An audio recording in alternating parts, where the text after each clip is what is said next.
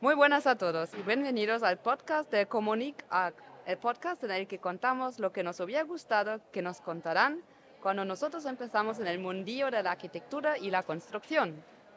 Yo soy Yasmín Otto.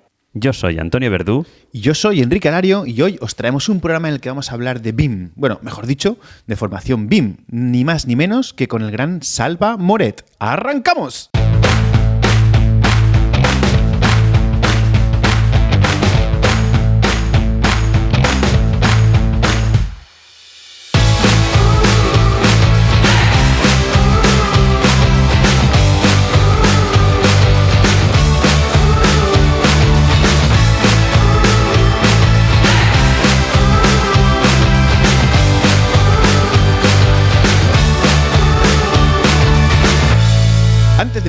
Recordad que podéis estar al tanto de las novedades de Comunicarc si os suscribís en comunicarc.com barra suscríbete y además, oye, recordad que tenemos también un canal de YouTube que tenemos ahí subidas las entrevistas que están estupendas y que eh, estamos haciéndolo crecer todo lo que podamos y que lo podéis encontrar en comunicarc.com barra YouTube. Antonio, muy buenas, ¿qué Venga, tal? que tenemos que llegar a los mil como sea, Enrique. Tenemos que llegar y estamos ahí a puertas y no, no, no acabamos de llegar. No, no, hay llegar. que, hay que darle, hay que darle. Oye, qué guay, tenemos Sí, ya sí, la sí. primera entradilla que por fin le hemos sí. pinchado. Por fin ya tenemos la entradilla ahí con Yasmín Otto, ¿vale? Que nos la grabó en el en el en la, En la conferencia en la, Passive confer- la House. quinceava conferencia de- del, del, del Passive House en Valencia. House. Sí, sí, sí. Y la verdad es que nada, eh, con ella inauguramos, ¿no? Esta no Este sección, experimento. pero bueno, esta forma, este experimento. Así que bueno, os invitamos por aquí que, que nos que, es eso, que nos enviéis más entradillas, que nos hacen muchísima ilusión. Sí, sí, sí. Oye, Yasmín, eh, buscadla porque es un crack, eh, es Passive House Designer y la verdad es que nos hizo mucha ilusión que fuera ya la primera, la, la primera intro, aunque ya tenemos otro par de intros ya preparadas, eh, que ya las iremos poniendo, pero bueno, vosotros animaros a mandárnoslas por donde queráis. Ya nosotros ya la traduciremos. Mandadnos Sí. Lo importante es que no la paséis, pasándola y ya las, las pinchamos como podamos y ya está. ¿Vale? Vale, pues muy bien. Oye, ¿y tenemos patrocinio? Sí, tenemos Presto, nuestro programa de mediciones y, y veniros a- y venimos a deciros los webinars que tenemos los más próximos, ¿vale? Que es el próximo jueves 15 de febrero a las 14 horas, a las 16 horas, perdón, a las 4 de la tarde. Tenemos Excel para Presto, ¿vale? Cómo convertir hojas de cálculos en presupuestos. Así que nada, apuntaros. Está Excel Tu Presto, que es una aplicación en Excel sí. Presto, Eso es, para convertir hojas de cálculo en presupuestos. Eh, directamente en la página web, que lo dejaremos en las notas de programa, podéis entrar y apuntaros a la webinar. Y eh, bueno, recordar que para aquellos que, que estén interesados en Presto, que, que, bueno, que lo pueden hacer a través de comunicar.com barra Presto, ¿vale? que lo tenemos ahí. Y, Bueno, poniéndose en contacto con nosotros casi mejor, ¿eh? porque todavía no lo tenemos del todo hilado. Bueno, porque se pongan en contacto con bien. nosotros y les decimos Exacto, cómo, qué módulos quieren. O sea, les informamos más o menos qué módulos quieren, etcétera, etcétera. Y, y lo vemos con, no- con Presto.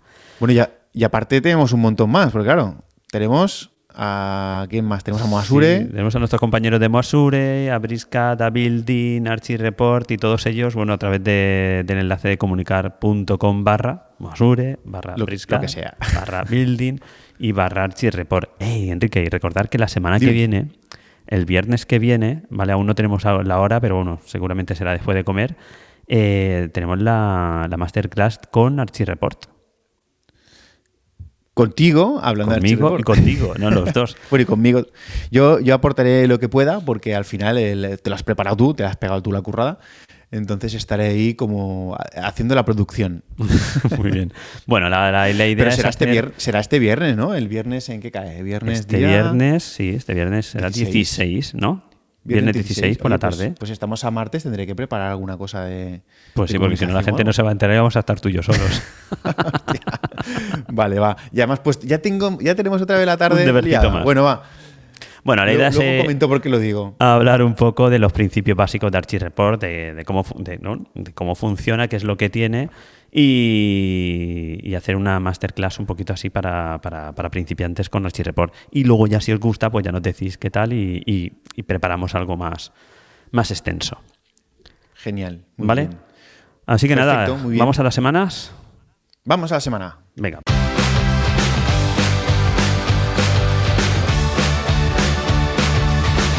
Semanas, pues mira, yo te lo voy a dividir un poco así por, por obras de cómo estamos en cada una de ellas y empiezo con la obra que tenemos en iWest, en Busot, que es la obra esta de madera que venimos hablando hace, hace varios programas. Que te, Y es está, que- te está llevando un poco de tiempo esa, ¿eh? Sí, porque al final me he metido ahí de, de constructor manager, ¿no? Y, y me está llevando, pues claro, el tiempo que requiere que es eh, para contratar toda la obra y estar encima de todos los proveedores y que aquello, mm, pues, se acabe en tiempo y forma y que funcione. Y me tiene Claro. prácticamente, no todos los días, pero prácticamente día sí, día también, allí metido, por lo menos a primera hora de la mañana voy a pegarle una vuelta.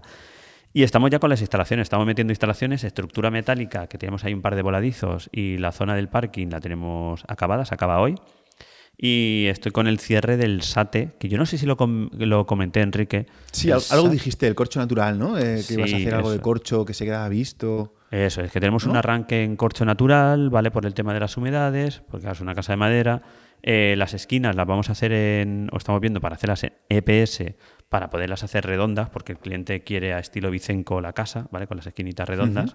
Y el resto eh, estamos viéndolo para hacerlo con lana de roca, ¿vale? Que yo nunca he hecho un sate con lana de roca, pero bueno, vamos a hacer ahí un mix de, de tres. Entonces, ¿dónde va el corcho? El corcho, ¿qué corcho? El corcho natural en el arranque. El corcho.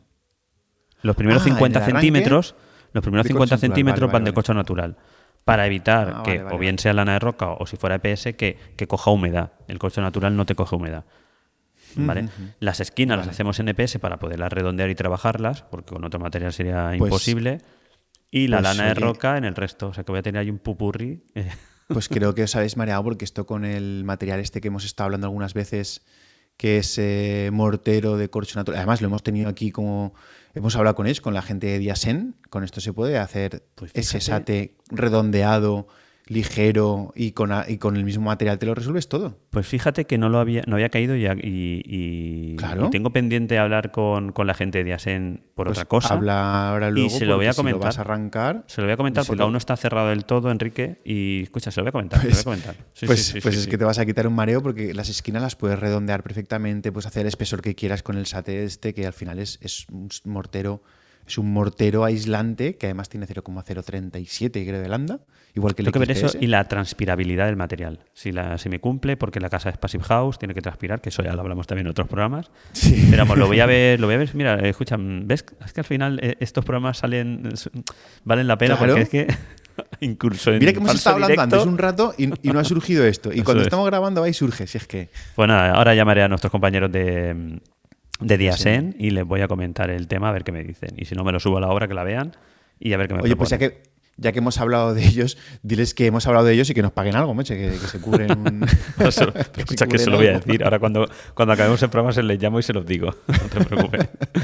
Bueno, por Muy otro bien, lado sigue, sigue. tengo otra obrita que estamos aquí en Alicante. Es, es en, eh, bueno, le llamo obra Galia, ¿vale? Y mm, también no sé si lo comenté, porque al final comento Pero muchas cosas. es- ¿Es con Asterix y Obelix o qué? Sí, sí, sí.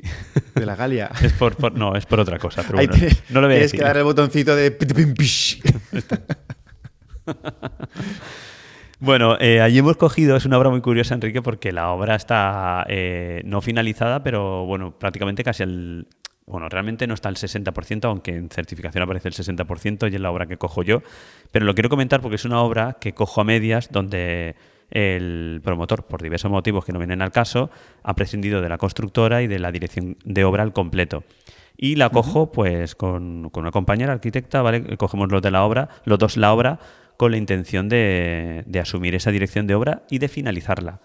Entonces, bueno, lo comento aquí por si alguien está interesado en saber cómo va esto, cómo funciona esto, porque eh, por suerte por desgracia no es la primera que cojo así. Yo creo que es la tercera que he cogido eh, así a medias y la he finalizado. Voy aquí salvando charcos a la gente. Y, bueno, por eso quería comentaros que si alguien tiene intención de que hablemos algún, algún día de estos temas, pues yo creo que puede estar re- interesante. también. relevar, relevar eh, técnicos en obras o... Claro, sobre todo. Enrique, eh, responsabilidades, eh, documentación que tenemos que tener, que tenemos que preparar, que vale para porque realmente asumimos una dirección de obra a mitad de obra, pero eh, somos responsables de la obra, o sea, completa de la obra también. No. Eh, sí, No, no. o sea, mm, No, no. Ante, No, porque tú vas a firmar el- a partir de este momento y lo de antes lo firma el otro. Pero- salvo, salvo que hagas una. ah, ¿Cómo se dice? Ah, hay una. Joder, si yo lo he hecho alguna ocasión también, ahora se me va a ir el nombre. Eh, Ante un problema, Enrique, ya te digo yo que los dos aparejadores mm, nos sentamos en el banquillo. Seguro. Bueno, sí, pero tú podrás acreditar desde el punto en el Sí. que estás. eh, Pero claro, yo asumo una dirección de obra eh, con, con unos resultados que, que- que he pedido previamente al antiguo arquitecto técnico, del cual yo soy consciente y yo los asumo como tal.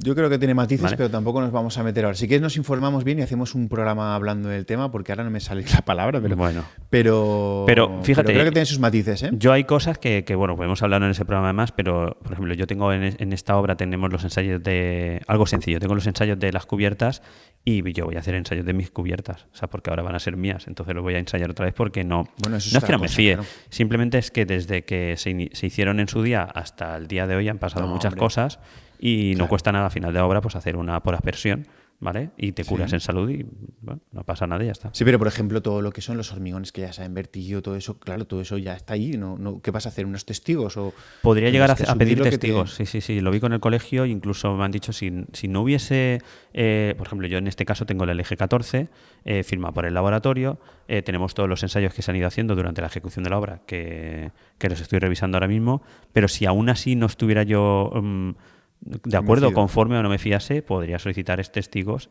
para, eh, para tener claro que ese hormigón está bien y que cumple y ya está, sí, sí.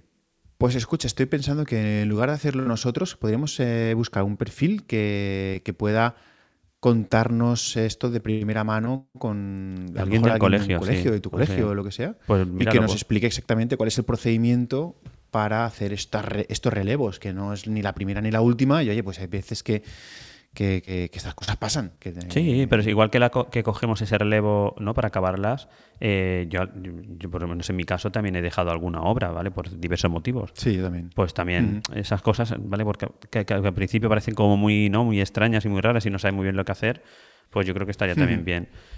En comunicar.com, a ver, barra info, barra preguntas, por ahí, o donde queráis. Contactar. Contactar. eso, contactar, contactar. o preguntas. Decídnoslo porque si lo veis interesante podemos eh, hacer un programa y traer a alguien más experto que nosotros, ¿vale? Sobre todo que diga las, las cosas como tienen que ser y, y, no sé, yo creo que puede estar bastante bien.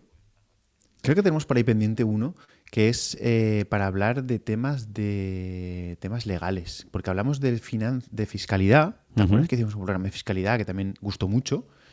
Y hablamos de, de hacer uno de temas de legalidad. No sé si ya que vais a mandar un mensajito diciendo si os interesa o no, si os interesa este, este tema, tenemos ya al, al perfil del invitado ya seleccionado y contactado y, y tal. Si os interesa, lo, lo metemos dentro de la planificación. Vale, muy bien. Y bueno, eso por un lado. Y luego tenía también eh, comentar otra cosa, otra obra que es- le llamamos obra cabo, ¿vale? En la cual, bueno, ya hemos acabado, es una obra también, es una Passive House, yo creo que también eh, hemos hablado de ella. Eh, finalmente ya hemos acabado todo lo que es la envolvente térmica del sótano, ya hemos hecho todos los rellenos y ahora estamos en, en proceso de terminar lo que es la estructura. Y, y esta es la obra que hemos estado hablando antes, ¿vale? Porque la obra tiene una, una peculiaridad y es que se quiere hacer el- lo que es la cubierta, que lleva una cubierta inclinada a dos aguas, se quiere hacer con el mismo revestimiento que, que la fachada. Entonces estamos viendo diferentes morteros, ¿vale? Que por eso hemos hablado antes con, con nuestro compañero de Diasen, para ver una, una posible solución de hacer un, un mortero continuo, ¿vale? Y que a la vez nos sirva como aislamiento en, en cubierta y impermeabilización, ¿vale? Y nos dé esa continuidad eh, completa de la fachada. Vale, entonces estamos ahí viendo que yo creo que es una cosa que conforme vayamos avanzando sí que voy a ir hablando y comentándola porque también es una cubierta, en este caso, diferente, especial y, y que, que creo que puede dar bastante así. Ahí vamos con un cerramiento de Aiton, ¿vale? En toda la, la envolvente térmica. Ajá. Y, y te digo, la cubierta en un principio, pues estamos viendo algún mortero que, que también nos, nos cumpla el aislamiento térmico y, y que nos impermeabilice. Muy bien. ¿Vale? Pues nada, Pues- eh, creo que tienes mucho que hablar con, con nuestros amigos. Sí, sí, sí. Ahora en acabar les llamo. ¿Y tú qué tal tu semanita? porque yo creo que- Pues yo mi semanita, tío, me llevas loco, macho. Eh, ¿Sí? De verdad. Sí, claro, claro, porque tú eres el culpable de que tengamos que todas las semanas tenemos aquí el, la historia de grabar y con estrés de, de entrevistas y de tal. Entonces, toda la semana pasada hemos estado toda la La semana, todos los días entera, ¿eh? prácticamente. Sí, sí, sí, sí. Cuando no hemos tenido reunión, hemos tenido grabación. Cuando no hemos tenido una entrevista. Cuando no, eh, che, todas las tardes liado. eh. En fin. Que, que- mira que hay gente que le digo que, que publicamos todas las semanas y me dicen, pero qué locura, qué locura, tienes que grabar cada 15. y yo ya lo sé, tío, ya lo sé. pero bueno, nada, Poco a bien, poco súper vamos contento. eh. se, nos, se nos va un poquito de las manos, ¿eh? Esto cada vez tenemos más, tenemos más jaleo. cosas que hacer, más, más jaleo, más horas dedicadas. Y bueno, pues nada, oye, vamos a ir metiendo cosas. Lo que pasa es que, claro, yo tengo siempre mil cosas en la cabeza hirviendo y, y- y no, me- no tengo margen, no tengo margen de hacer. Pero bueno, no pasa nada. De todas maneras, cosas que he estado haciendo durante la semana, aunque tampoco quiero eh, contar eh, mucho, porque bueno, la historia está que ayer estuve en, en la obra de Mallorca. Además, ayer eh, tuve que madrugar porque teníamos una reunión a las 9 de la mañana ya en Mallorca con Endesa, porque claro, tuvimos que, estamos con uno de los edificios que estamos haciendo en Palma, pues tuvimos que ir a hablar con Endesa pues para todo el tema de, de la ubicación del CGP, del centro de transformación. Ah, eh, lleváis un centro allí. edificio. Tenemos un centro de transformación en el edificio y claro, eh, ya estaba previsto porque ya se, se- se vio antes de cuando se hizo el proyecto, ya se vio que te- necesitamos el centro de transformación, pero claro, el centro de transformación tiene una cantidad de follones que flipas. Pero no se han iniciado está- aún los trámites para la instalación del centro de transformación. están haciendo el proyecto, o sea, está el, en proyecto está que va el centro de transformación, pero se está haciendo el proyecto del centro de transformación, en fin, ahí están los procesos, los industriales. Yo ahí me desligo un poco porque va por el lado No, de no. industriales. Pero claro, eh, sí que tienen unos condicionantes muy bestias en cuanto a pues, la resistencia del forjado, que quieren comprobar que la que tenemos que es la que toca, porque el forjado está ejecutado. Entonces ahora estamos viendo dónde colocábamos la CGP para ver si podíamos meter directamente desde el centro de transformación a la CGP y luego la entrada, en fin, un poco de follón, ¿no? Porque estructuralmente el edificio es muy complejo y para entrar desde la acera a la CGP pues teníamos problemas, en fin muchas particularidades, que estas cosas pues siempre, siempre pasa algo y, y aquí pues bueno, tuvimos esa reunión con Endesa para poder eh, resolverlas y nada, súper bien. Lo que pasa que claro, teníamos que estar a las 9 de la mañana allí, lo que implica pues tener que volar súper, súper temprano, bla, bla, bla, bla, bla, y bueno, pues eso, todo, todo el día, porque luego llegué a casa pues a las 10 y pico, imagínate, es que nos enchufamos pues eh, 17, 18 horas creo que me contó con el toggle desde que salí de mi casa hasta que llegué, pues me hice tres, tres jornadas laborales en, en Completas. una. Así que sí, sí, vamos, súper bien. Pero bueno, nada, eso es, es un follón más, así que nada. Y de, de la otra obra, la que tenemos la que tenemos en Camp de Pera, pues ahí eh, tenemos una parte que está prácticamente terminada, la otra por, por otras circunstancias tenemos que hacer algunas modificaciones eh, que se han ido pidiendo, pero vamos a hacer ya un final de obra parcial, que, Mm. que es un follón. Hacer un final Sí. de obra parcial en una obra de este tamaño, tal, no sé cuántos, pues tiene su miga. Entonces, pues estamos también viendo cómo lo hacemos, la documentación, eh, todo lo qué, qué parte, a pesar de ser parcial, qué parte ya podemos dejar como definitiva. Bueno, hay algunas cosas por ahí que, están. que es por alguna necesidad de la ahí. obra que, que os toca hacerlo así, ya está. Sí, sí, a ver, hay unas, hay unas de las viviendas que son para la propiedad, Que se las quedan ellos, los que han promocionado, pero claro, hay otras que sí que, se, que están en, que, que han salido a la venta, se han vendido y hay un plazo de entrega. Entonces, claro, las que son de la propiedad, pues los propietarios pff, se la suda eh, el plazo y, y van pidiendo cosas y tal, y al final dijimos, oye, vamos a ver, eh, si vais pidiendo cosas no nos puede condicionar la entrega de las viviendas eh, que están vendidas porque, porque, claro, vosotros es vuestra casa y vais pidiendo, pero los que han comprado pues quieren su vivienda. Claro. Entonces, pues bueno, tenemos que hacer ahí un final de obra parcial para poder hacer la entrega de las viviendas que son promovidas y que están vendidas ya. Así que bueno, ese es, ese es un poco el follón. Y nada, bueno, iba a recordar aquí que este viernes tenemos lo de la masterclass de Archireport también. Pero me he Así adelantado que yo. Esta semana te has adelantado tú, pero bueno, mira, ¿ves? Ya dos días, no, dos días, no, tenemos más de dos días esta semana ocupados también. Ah, no, tenemos hoy y el viernes. Pero seguro que surge alguna otra cosa por las tardes. macho. No, porque además yo me voy mañana a Madrid y ya te digo yo que no Ah, te sí, atiendo pues hasta el viernes. Entonces ya me libro. no, pero bueno, acuérdate que tenemos que mirar también los temas de la consultoría y todo eso. Al final Mm. algo vamos a pringar, seguro. Seguro que Bueno, sí. No pasa nada. Oye, como tema técnico, que siempre sabes que me gusta comentar temas técnicos, eh, esta semana quiero comentar que, que he publicado algunos vídeos también en Instagram y otro vídeo que A lo mejor hoy cuando estoy escuchando esto ya está publicado y si no, pues estará publicado antes del final de semana, en el que estaba hablando con, de, de un sistema de aligeramiento de forjados, que es el de cuerpos huecos estructurales, que no sé si te suena, igual lo has Sí, visto sí, en alguna sí. ocasión o algo. ¿Lo conoces? Sí. Me suena de haberlo pues hablado contigo. Ah, pues posiblemente, porque a mí es un sistema que, que me, me gusta bastante, lo he utilizado en algunas ocasiones y, y como que conozco al, al que, al que lo lleva y tal, eh, le dije, oye, déjame que, que entre alguna obra tal para poder grabar eh, y enseñar cómo funciona el sistema, porque me parece, me parece que está chulo, ¿no? Y al final se trata de unas bolas unas bolas huecas de polipropileno con diferentes alturas, de manera que se ponen entre el, entre el armado superior y el armado inferior para aligerar eh, la fibra neutra de lo que es el forjado. Entonces, al final no es un forjado, es una losa realmente, porque se arma como, como una losa, se puede meter sus refuerzos y tal, pero bueno, es un sistema que está súper interesante porque aligera una barbaridad. Entonces, claro, eh, te ahorra luego hormigón en cimentación, te ahorra hormigón en pilares, te ahorra hormigón de- en, en el propio, en la propia losa, porque claro, todo lo que es la bola, pues vale mucho más el hormigón que ocupa la bola que la propia bola. Claro. Entonces eh, está está súper bien, se monta súper rápido porque esas bolas no pesan nada y, y en lugar de tener que ir con la grúa subiendo viguetas y subiendo tal, pues simplemente subes las bolas, que, que las subes eh, en la mano prácticamente con, en, en bolsas y está súper bien. Y además también hablé de otro, de un sistema de separadores que es complementario a esto de las bolas, porque la- claro, las bolas, el problema que tienen es que al ser aire, cuando hormigonas, pues flotan. Es como Flotan. cuando hacemos un, un forjado de PS, Que, hay que atarlo para que flote. Bueno, pues aquí pasa lo mismo. Entonces, para que no flote, hay un sistema de separadores que sirve para cualquier tipo de losa o cualquier tipo de armado, que, lo han llamado Arquímedes, que también he publicado el vídeo en, mis redes, en, Instagram y en TikTok y todo eso, que lo que hace son tres patitas de plástico que una de las patitas tiene un clavo de plástico también. Entonces, lo clavas sujetando con esas patitas al, al armado inferior, se clava al armado, o sea, se clava al encofrado, de manera que esa malla ya se queda sujeta, ya no, ya no puede flotar. Cuando lo hormigonas todo, quitas el encofrado y por abajo solo te asoma un poquito de la puntita del clavo del clavo de plástico, que le das un golpe, lo rompes y se queda ya, desaparece, ya, ya no está en el, el hormigón. Entonces, incluso este, este sistema, la gracia que tiene frente, por ejemplo, a forjados de casitones, es que puedes dejar un forjado de hormigón visto con este sistema. Claro, eso es lo que te voy a muy decir yo. Digo, para hormigones vistos, la verdad es que, que- que Claro. puede estar muy bien. Porque no ves nada. Puedes dejar un hormigón visto en la cara inferior y no se ve nada. Entonces eso está está súper bien. Me pareció súper interesante. Así que lo- o lo tenéis ya, iros a mi canal de, de YouTube, después de pasar por el de comunicar, por supuesto.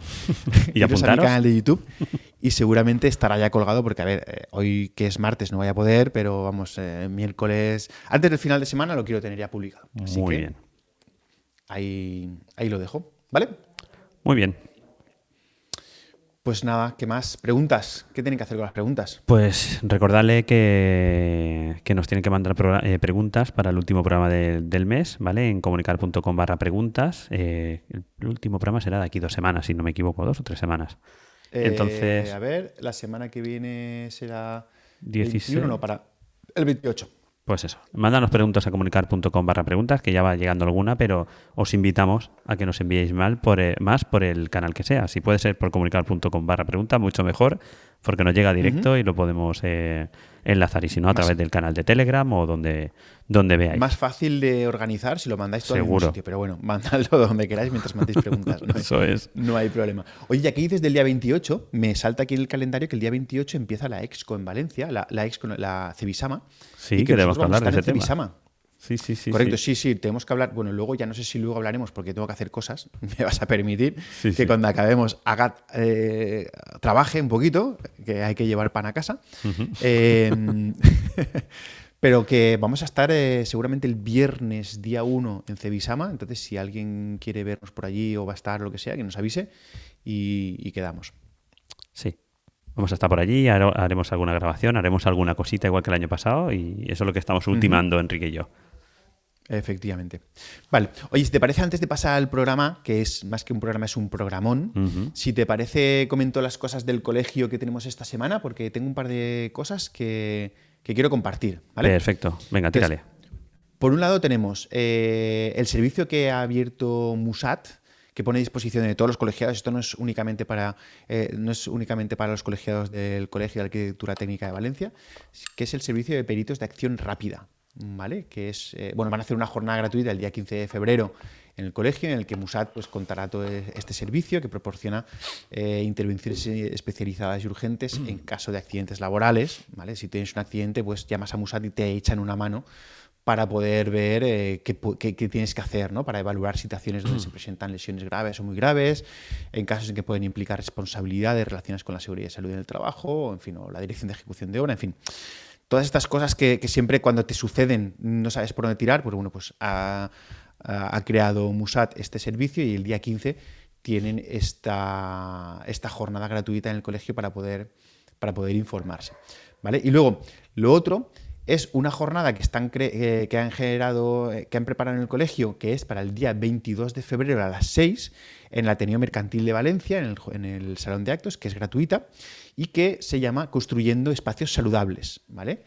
Esto eh, es una temática que, bueno, pues cada vez es más importante lo del tema de los edificios saludables, porque, ¿sabes? Aquello del edificio enfermo y todo eso, pues se va a tratar de ese tema. Es muy importante para la sociedad y para la profesión, entonces pues van a venir expertos de toda España que van a hablar pues, de, temas de confort térmico, de confort acústico, materiales saludables, eh, bueno, en fin, todo este tipo de cosas que, a mí me parecen súper interesantes y que, bueno, además también es súper importante que luego habrá un vino de honor para poder hablar entre compañeros, que, al final también es networking, ese networking también, también hay que tenerlo en cuenta. Sí, sí, sí, sí. Así que nada, esos son los temas que quería comentar del colegio. Muy bien, pues yo si quieres, Enrique, vamos a pasar al tema principal de la semana, que, como bien hemos dicho al principio, eh, tenemos una pedazo de entrevista con Salva Moret, que la tenemos ya publicada desde, desde la semana pasada, ¿no? Sí, está publicada en YouTube, en nuestro canal de YouTube. Sí, desde el, viernes. El viernes, por eso De hecho, yo la grabé en presencial y tú en remoto. Eso es. Yo me tuve que ir, acabasteis vosotros, que el final es el que me queda a mí por oír. ¿Vale? Y os ¿Ah, invitamos, sí, sí, os invitamos a que, mm, bueno, a que si nos queréis ver, y a Salva también, podéis ir al canal de YouTube y nos veis allí directamente. Y si no, pues eh, quedaros aquí, escucharla, porque la verdad es que merece, merece mucho la pena. Así pues que... sí. Oye, pero ¿de qué, ¿de qué estuvimos hablando? Ah, bueno, sí, estuvimos hablando de, de, BIM y no del BIM Bam Boom, que también, también hablamos de BIM Bam Boom. también salió, también salió. también salió. Bueno, estuvimos hablando de formación BIM y de la importancia de, la formación BIM para los diferentes eh, técnicos que, están en una obra o en un despacho, ¿vale? de cómo... ¿De qué tipo de formación? tienes que aprender, qué tienes que aprender, ¿no? ¿Qué formación necesitas en función de tu perfil profesional? Eso es. Muy bien. Muy bien, pues pincha.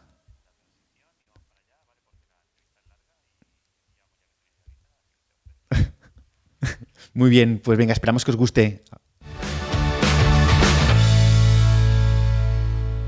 Muy buenas, ¿qué tal? Buenas tardes, ¿cómo estamos? mirad qué bien acompañado estoy. Sí, sí, ¿Qué sí. Tal? buenas tardes. Bueno, como os hemos dicho en la intro, eh, tenemos hoy una entrevista estrella. Aquí tenemos a Salva Moret. ¿Qué tal, Salva? ¿Cómo estás? Súper bien. Feliz de estar aquí con vosotros una vez más. Sí, pues no sabes lo felices que estamos nosotros de tener un crack aquí. del BIM como Salva Moret. Además, mediático como, como tú, que estás en muchos lados, ¿eh? Sí, bueno, se intenta donde se puede. Muy bien. Pues eh, para que no conozcas a Salva Moret, yo creo que lo mejor es que tú mismo nos cuentes quién es Salva Moret, a qué te dedicas ¿Y por qué tenemos nosotros interés en entrevistarte? A ver. Vale, pues bueno, yo soy Salamoret, soy arquitecto y la verdad es que me dedico sobre todo a la docencia. Entonces estoy muy enfocado en la docencia BIM, he escrito libros sobre Revit y, tengo formación online también en LinkedIn Learning y tengo una academia que es donde estamos ahora nosotros, ¿verdad? En Enseñem, aquí en Valencia, donde hacemos cursos de prácticamente todo lo que un arquitecto con, con tiempo y dinero le encantaría. Normalmente suele pasar o una de las dos cosas o la otra, ¿no? Pero bueno. Sí, sí. Y, ahí estamos. Y bueno, yo creo que os interesa el BIM porque es lo que es el presente, ¿no? De la construcción y es el trending topic más, más escandaloso que hay. muy, muy bueno lo de que es el presente, ¿eh? lo has dejado bien claro lo de que es el presente. No, no que, que viene el BIM ni que, ni que es el futuro, no, es el presente. Claro, eso es verdad. Es que los que están realmente metidos en BIM ya, ya no lo ven de otra manera, Antonio. Esto de que sea el futuro lo ve, lo ve el que todavía no lo ha tocado, pero el que lo ha tocado, eh, ¿tú te volverías ahora a hacer algo que no sea en este entorno? Que va, si alguien me dice, no, quiero hacer un proyecto en AutoCAD, digo, ¿en. AutoCAD? Digo, déjamelo, lo paso a BIM y empezamos a hablar. Claro, es que no tiene ningún sentido hoy en día, pero bueno, pues así estamos. Y nada, aquí en Enseñé que me he venido, he comido con, con Salva, eh, Sí. después de venir corriendo, porque Como no los lo pavos, que me ha ¿no? tocado correr para llegar a tiempo, ¿eh, macho? Me lo puedo imaginar, me lo puedo imaginar. Habéis comido como los pavos, Lo entiendo yo, ahí cro, cro, cro, cro, cro, rápido para poder arrancar el programa. Sí, sí, sí, sobre todo porque, claro, si tuviéramos un poco de tiempo, pero como tú te tienes que ir también, pues nada, Sí. aquí todo el mundo corriendo. ¿Qué le vamos Pues hacer? nada, hoy es viernes, Pero bueno, oye, tanto aquí un correr, tanto ratito. correr, eh, yo creo que lo suyo es que arranquemos y que empecemos a hablar sobre BIM, que es la chicha del programa, y es lo que la gente está esperando, que nos están viendo en directo. Eh, así que, que vamos a darle, ¿no? ¿O qué?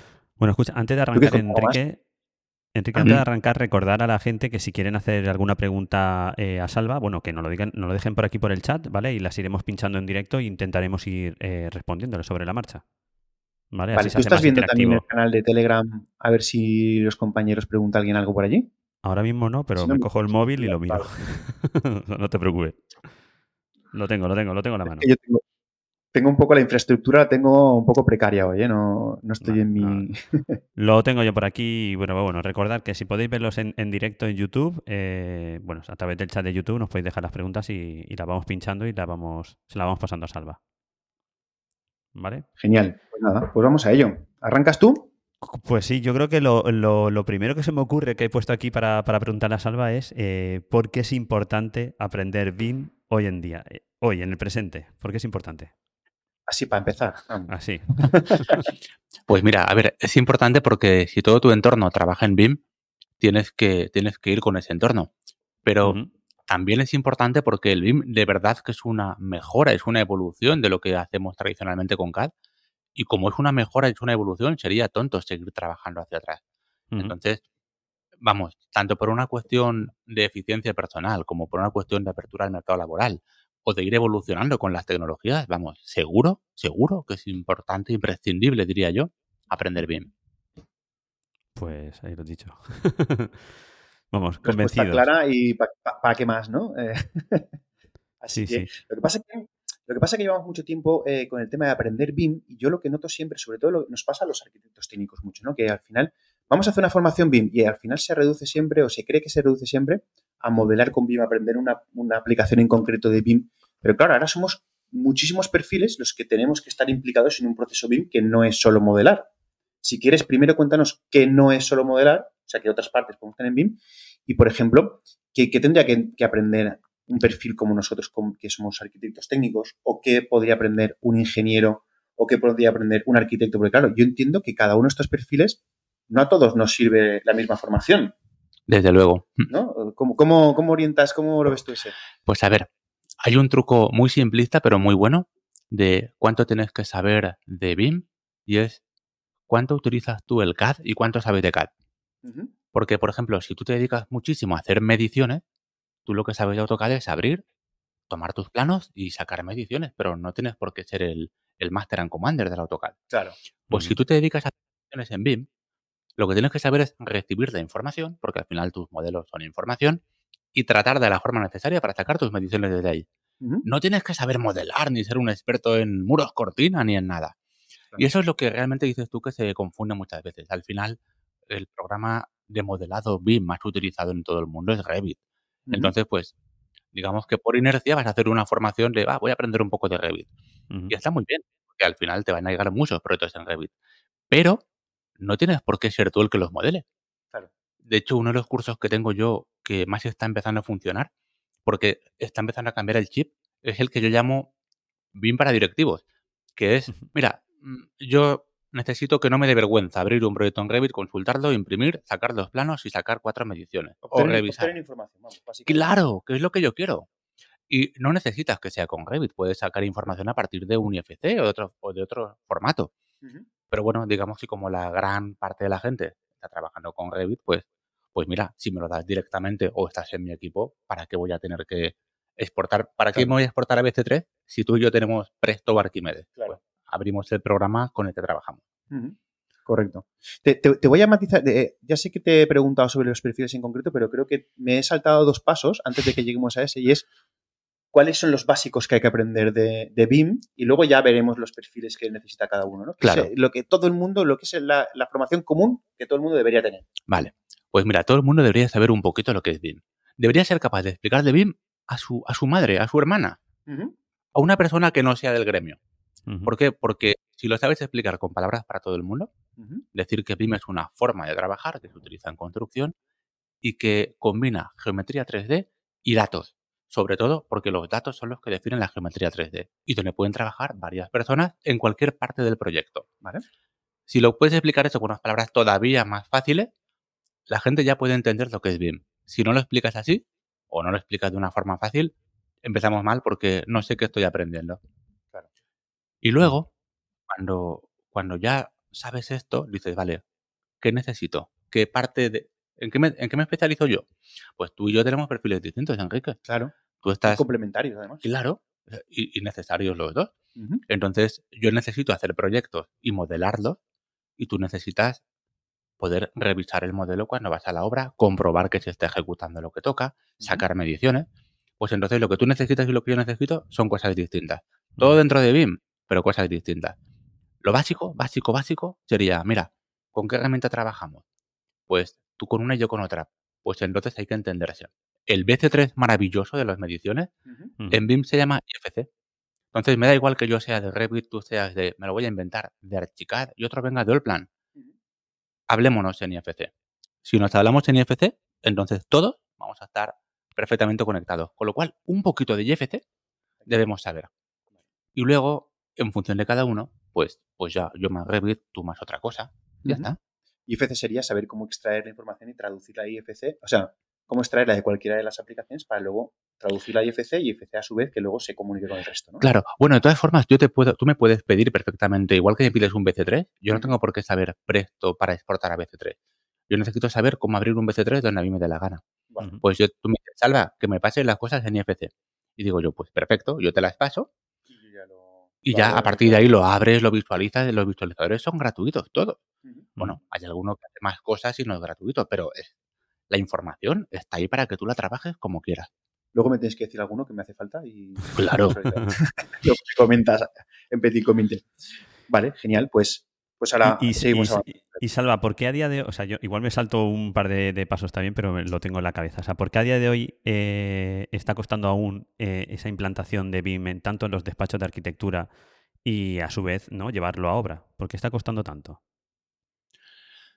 A ver, hay un montón de motivos. Hay un montón de motivos. al cambio, ¿no? Yo puedo decir algunos. Primero, el cambio cuesta. Y luego, digamos que los programas de modelado no son capaces siempre de recoger toda la casuística y todas las soluciones constructivas que queremos hacer. Entonces, hay ciertos despachos de arquitectura que hacen soluciones muy innovadoras que el programa no las ha pensado todavía. Y entonces el programa está pensando que tú quieres hacer muros rectos, con ventanas o puertas. Y cuando llega alguien dice, no, no, no, yo quiero esto, dices, ostras, ¿cómo lo haces? ¿no? Eso, la dificultad técnica de manejar el programa, tu herramienta de trabajo, esa es una de las cuestiones. Y luego, otra de las cuestiones es, bajo mi pequeño punto de vista, que hay veces que se complica todo demasiado. Digamos que no es lo mismo la percepción que tienes que tener del BIM o el conocimiento para hacer un aeropuerto Ujú. para hacer una promoción de seis viviendas. Claro. Y si yo intento hacer seis viviendas embebiéndome de lo que es necesario para hacer un aeropuerto, no es que vaya a fracasar, es que voy a esforzarme muchísimo más y al final el botón de exportar AutoCAD es muy tentador, ¿no? Siempre, Ya. siempre está ahí. Oye, y funciona. Sí, sí. Y no optimizas, ¿no? Porque quieres hacer mm, como si fuera un aeropuerto, pero realmente no es un aeropuerto y no optimizas tu trabajo. Claro, no necesitas tantos parámetros, tantas propiedades, tantos códigos, necesitas desarrollar un proyecto. Entonces, eso cuesta, de verdad, eso cuesta. A veces cuesta más simplificar que complicar. Ya. Sí, abstraerte un poco, ¿no? Y ver, ver cómo lo tienes que ejecutar, cómo lo tienes que hacer y no hacer, eh, o sea, no, no, no, no hacer más de lo que es necesario. ¿No? Creo que. Claro, porque las herramientas de verdad que no son difíciles. O sea, no es difícil trabajar con Revit, ni con Archicad, ni con Allplan. Y de hecho, extensas, ¿no? Hay que conocer las partes, pero son, Claro. son difíciles por la extensión, pero no porque sean complicadas técnicamente. sí, al final, mira, en AutoCAD, si sabes manejar la orden línea de copia y borra, ya puedes hacer prácticamente todo lo que quieras. Sí. Lento, pero lo puedes hacer todo. Si tú en un programa como el que manejo yo, que es Revit, quieres hacer cúpulas, no hay una orden que es cúpula, tienes que buscarte la vida para hacer cúpulas. Obviamente ahí no trabajamos con cúpulas, pero hay otras soluciones que, como te digo, es, ostras, ¿y cómo resuelvo esto? Digamos que hay una parte de herramienta bastante, bastante más compleja de, de- de personalizar. Y, y luego, el paso más difícil de todos, el más difícil es el de la obra. Claro. Porque en la obra, eh, que Muchos perfiles muy diferentes. Y Claro. Claro, que ahí ¿Cómo llegaremos ahora, ¿eh? Ahí llegaremos. hay que llegar, bueno, pero es- esa es la, el, el campo de batalla más bueno y más bonito, porque el día que podamos llevar BIM 100% a la obra, eso va a ser espectacular. Sí, yo ya hay algunas, hay algunas veces que veo vídeos de compañeros que están en la caseta de obra con una pantalla súper grande manejando el modelo y, sí, y- y trabajando con el resto de los agentes de la obra sobre un modelo en la pantalla. Y dices, hostia, qué envidia, ¿no? Que Claro. eso me da envidia. Mm. A mí la parte de, de pintar con el lápiz o la tiza en la pared me sigue pareciendo súper romántica eso- y súper bonita. eso que no me lo quiten, ¿vale? Pero, pero es verdad que cualquier duda no tienes que estar buscando en el plano a ver si hay alguno que lo dice. Voy a la, voy a la fuente, voy al modelo Claro. y saco lo que necesito. Tal cual, tal cual. Em, Didi, Antonio. No, lo que voy a decir es que, que necesitamos arquitectos, necesitamos que, que- que dibujéis en BIM ¿no? y nos paséis esos modelos para poder trabajar en obra. O sea, necesitamos. Yo creo que poco Bueno, a poco vamos viendo, pero ah, no sé a ti, Enrique, que estás también Voy- voy- mucho en obra. Voy a, voy a abrir un melón, aprovechando que tenemos a Salva, voy a abrir un melón que quizá en la formación es un poco eh, transversal, pero claro, que, que tenga que dibujar, modelar, vamos a, a decirlo como toca. Modelar un arquitecto en BIM no quiere decir que el BIM que a mí me llegue sea un BIM de ejecución, porque al final el arquitecto entiendo y ahora me tal, él modela lo que es un proyecto de construcción, pero no tiene por qué estar pensado para que yo luego lo pueda planificar, lo pueda medir. Entonces, los modelos se tienen que adaptar a cada una de las fases o cada uno de los perfiles que cogen ese modelo, o ya debería salir de base pensado para hacerlo todo. Es que no sé hasta qué Claro. punto- Ese, eso no es un melón, eso es un campo entero de minas. Sí, pero, pero voy a entrar, voy a entrar. La he liado, la he liado. No, no, no, que va, que va. Vamos a ver. El, a mí cuando me piden un proyecto, yo elijo trabajar en BIM porque es la metodología que a mí me gusta. Y entonces, simplemente lo que tenemos que saber es que yo voy a desarrollar el proyecto con las mejores herramientas que yo tenga para que cumpla a mis propósitos y voy a intentar, por supuesto, no ponerle Facilitar. zancadillas al que venga después. Pero si el que viene después me dice, Salva, es que yo necesito que me modeles las baldosas del suelo una a una. Cosa tuya. Voy a decir, pues eso es cosa tuya. Con lo cual ahí te- lo estoy llevando muy al extremo, ¿verdad? Sí, sí, sí, sí. Pero para así- medir cuántas baldosas hay, pues hay. Claro, digo, pues si tú quieres medir las baldosas, tendrás que. Yo te he dibujado el suelo completo. ¿No te, no te vale hacer un ratio? No, las quiero una a una. Pues la tendrás que hacer tú. Claro, lo, lo he puesto muy, muy a lo bruto. Pero, pero en realidad eso pasa sobre todo con los muros y sus capas. Porque yo quiero un muro Claro. con todas las capas. Pero a la hora de planificar dices, oye, que yo quiero la hoja de fuera, la hoja de dentro. Ya bueno, pero yo no voy a modelar cinco muros solo porque Claro. a ti te venga bien hoy. Claro. Entonces, siempre habrá una pequeña adaptación y siempre nos podemos poner de acuerdo por escrito con los documentos de cómo lo queremos para que luego todo eso sea lo más fluido posible. Claro. Vale, entonces el melón no era tan gordo. Tú lo tienes muy claro. Eh, Bueno, sí, pero, pero es un tema espinoso un poquito a veces. Sí, ¿no? En todos los, la- los, los foros BIM siempre suele aparecer esto de hasta dónde llega cada perfil, ¿no? Sí, sí, sí, sí, sí. Muy bien, muy bien. Bueno, pues nada. eh, a ver, yo, yo eh, antes te había lanzado una pregunta que luego me he venido para atrás, pero ahora sí que me gustaría entrar un poquito más, porque claro, dependiendo del perfil, ahora que ya hemos dicho que cada perfil tiene que gestionarse su BIM, em, entrando ya un poquito más en temas más concretos, ¿qué cosas tendría que aprender cada perfil de los que trabajamos en la construcción a nivel técnico? ¿eh? A nivel de, por ejemplo, yo como arquitecto técnico, entiendo que tengo que tener una base de modelador, sea cual sea, pero además, ¿tú qué consideras que un arquitecto técnico que se dedica a la dirección de ejecución Claro. debería... Pues mira, como tú estarás, te voy a poner a pie de obra. Entonces tú tienes que poder consultar el modelo en cualquier momento. ¿Vale? Necesitas tener un archivo con el que puedas consultar. ¿Qué es lo más fácil que puedas tener para que seas totalmente versátil? Un IFC. si tú y yo nos hemos puesto de acuerdo, yo trabajo en Revit y te lo paso, pues si sabes algo de Revit, pues mira, no tengo que estar exportando. Pero si no exportaré y no pasa nada. Y luego tendrás que saber, pues probablemente surjan dudas de mediciones, de si esto está o esto no está. Tienes que saber cómo medir a partir de un IFC. Todos los programas que conoces de mediciones lo hacen. ¿Vale? Es decir, da igual que sea de toda la vida. Claro, Presto, Arquímedes, Mamba que es nuevo, Mamba, todos miden sobre IFC. Son capaces de hacerlo. Con lo cual, ese problema lo tienes resuelto. Y luego, si tú en obra eres el perfil encargado de proponer alternativas de diseño o cualquier otra solución, sí que necesitaré que sepas modelar. Vale. Si no, me la cuentas y lo haré yo, claro. Vale, vale. Que igual me dices, Alba, yo lo haría así. Y entonces ya lo pienso. No necesito que me lo modeles, sino Claro. no es tu faena. Pero realmente con eso, lo bueno es que con eso funcionaría. ¿Haces planificación también?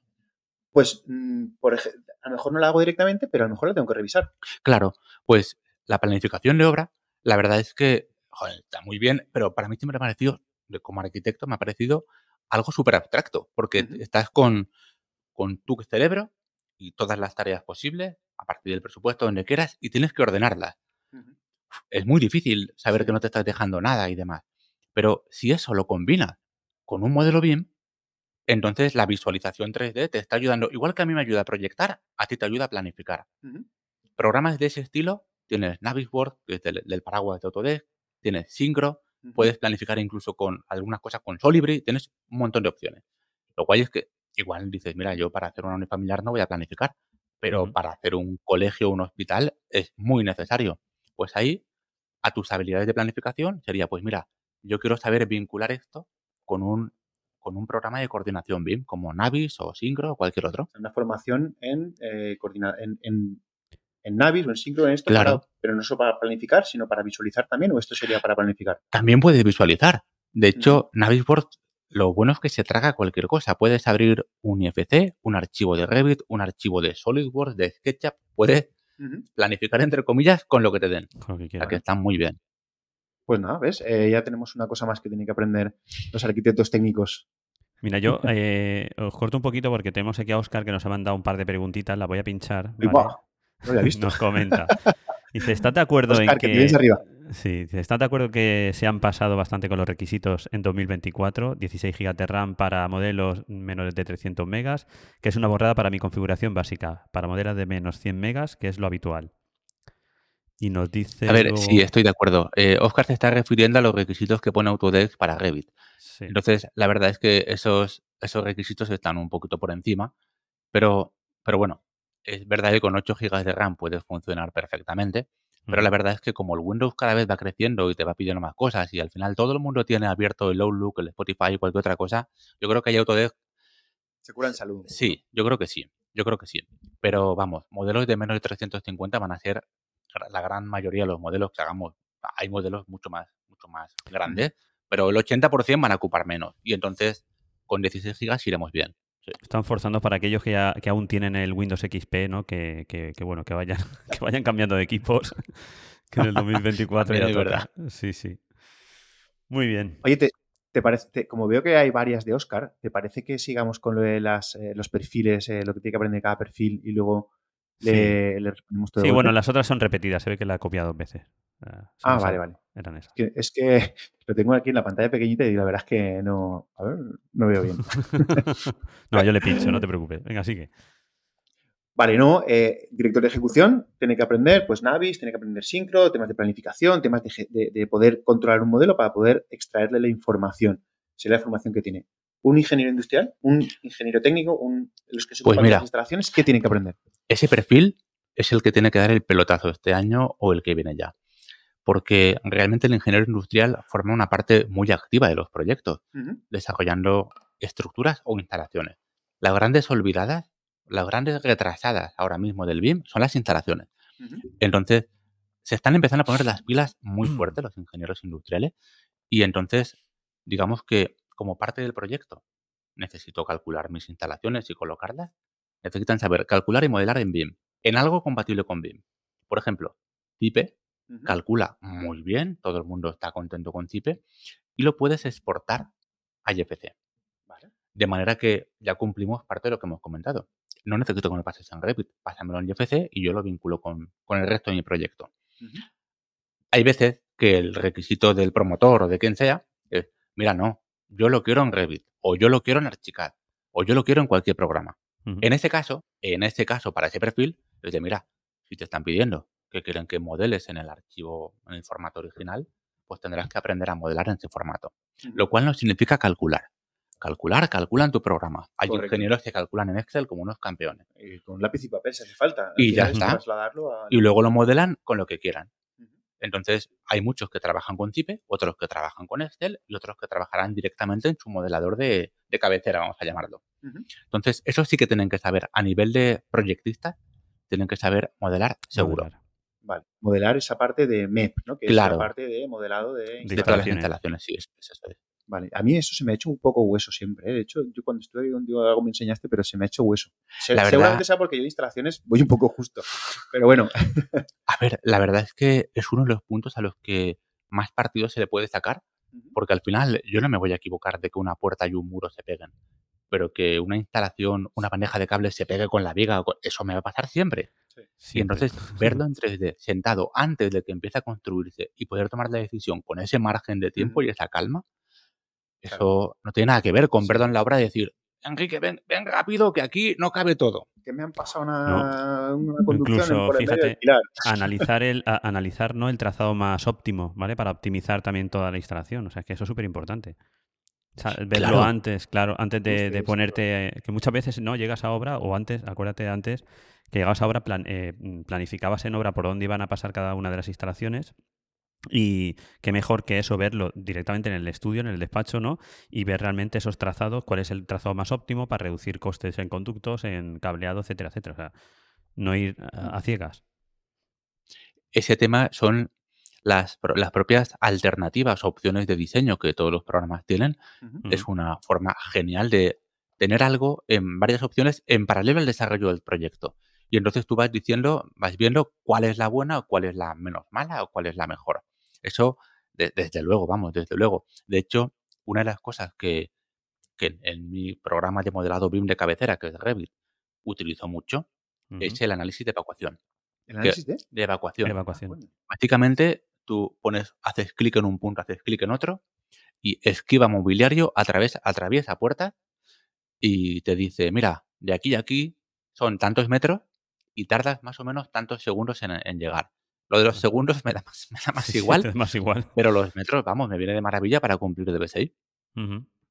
Qué bueno. O sea, eso, eso es- esas simulaciones, esa es una de las potencias espectaculares. Ya no solo verlo en 3D, poder simular el edificio antes de que realmente se ejecute A ver y qué le pasa. Claro, al- a nivel de análisis energético, de estructura, de instalaciones, de, de todo, de todo. Eso es genial. Y, y eso también tendría su formación específica, evidentemente, pero claro. Claro, por suerte, luego, si quieres, en un minuto te enseño el análisis. Eso es pam, pam, y ya te vas con ojos sabido. Eso es muy Pues, fácil. pues mira, como nos pongamos tontos, hasta lo grabo y lo metemos en el programa. O sea que- Claro que sí. Pues estás en el mejor sitio para, para aprender, para enseñarte. O sea No, no, que- no, no lo sabes tú bien porque tú no has estado aquí, pero No. esto, esto es una, un templo del saber del, Del BIM. BIM. Muy bien. Bueno, cuenta, cuenta. eh, ¿Qué- qué- ¿Alguna tuya? No, yo, o sea, siguiendo por donde tú estabas, o sea, has dicho el, el modelado, has dicho eh, el arquitecto técnico, ¿no? en este caso para el control de ejecución de obra, ¿Ejecución? has dicho también el, el ingeniero también para la, ¿Ingeniero? la- la- la- la dirección y la y el modelado, el diseño de, de las instalaciones, pero una vez que se ha construido la obra hay un punto muy importante que yo creo que el BIM eh, está ahí, que nos puede resolver, que es el mantenimiento, ¿no? Que yo creo que también es algo eh, que, que se queda olvidado, ¿no? De, de- porque claro, tú has acabado el proyecto y si has hecho bien el trabajo, eh, tu proyecto eh, se adapta completamente al, al modelo BIM, ¿no? Que tienes ejecutado, con lo cual para, para llevar el mantenimiento de esa obra mm, no, no tienes todos esos planos as build que no ve nadie, que no sirven para nada realmente, como todos sabemos. no tienes un modelo real de, lo que has construido. Entonces, yo creo que una parte muy importante es el mantenimiento y entiendo que también hay una formación específica ¿no? para, para poder interpretar ese, ese modelo y, y saber ¿no? cómo, cómo utilizarlo para el mantenimiento de, de la propia obra. Claro. Pues sí, mira, el, hay, una, hay una parte de, de presentaciones BIM que se pueden ver en muchos sitios que habla de las diferentes fases, ¿no? De diseño, construcción y mantenimiento.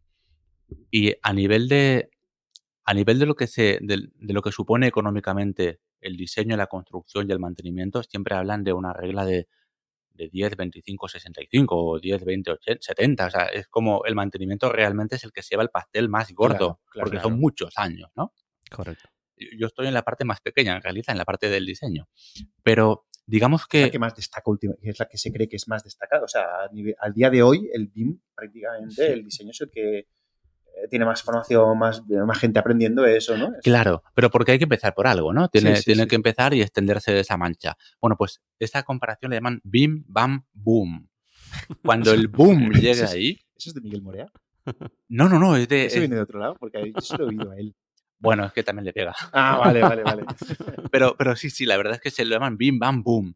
La parte del boom, realmente, la parte del mantenimiento es la que. La que ahí, pf, eso va a ser el, el lo de pecho, ¿no? Ujú. Claro. Porque efectivamente, tener el, tener el modelo, el, el as build construido completamente y que, mira, con lo que está viniendo ahora de la inteligencia artificial, Ujú. al final los programas de mantenimiento hoy en día son unas líneas de procedimientos y te dicen con fechas y lo que tienes que hacer, como, mira, mantenimiento del coche, a los 20.000 kilómetros esto, y son una serie de checks. Sí. Y tú te buscas la vida para cumplirlo. Pero cuando incorporas el BIM a esto, te dice, mira, necesitas comprar 10.000 bombillas, ponerlas en almacén A01 y después que sepas que te voy a trazar el mejor itinerario para ir cambiándolas todas conforme se fundan. Y tú dices, ostras, Ostras. ¿cómo traza el itinerario? Porque lo tiene en 3D. Claro. Claro. Por- poner un ejemplo súper- Maps dentro de tu modelo. Claro, es un ejemplo súper tonto, ¿no? No, no, que coño tonto, es una pasada. Pero es- eh, eso, eso ya eso sí que es el futuro, porque ahora mismo todavía es como muy incipiente. Hay algunos que sé que lo están implementando y como realmente eso sí que es Big Beam, ¿no? Porque Claro. para tu casa o para mi casa no lo vamos a hacer, pero para Hoteles, bancos, pasada o eso. hoteles, hospitales, Rentoville, que ahora está, está empezando a pegar muy fuerte, todo eso va a ayudar a, a despegar muchísimo.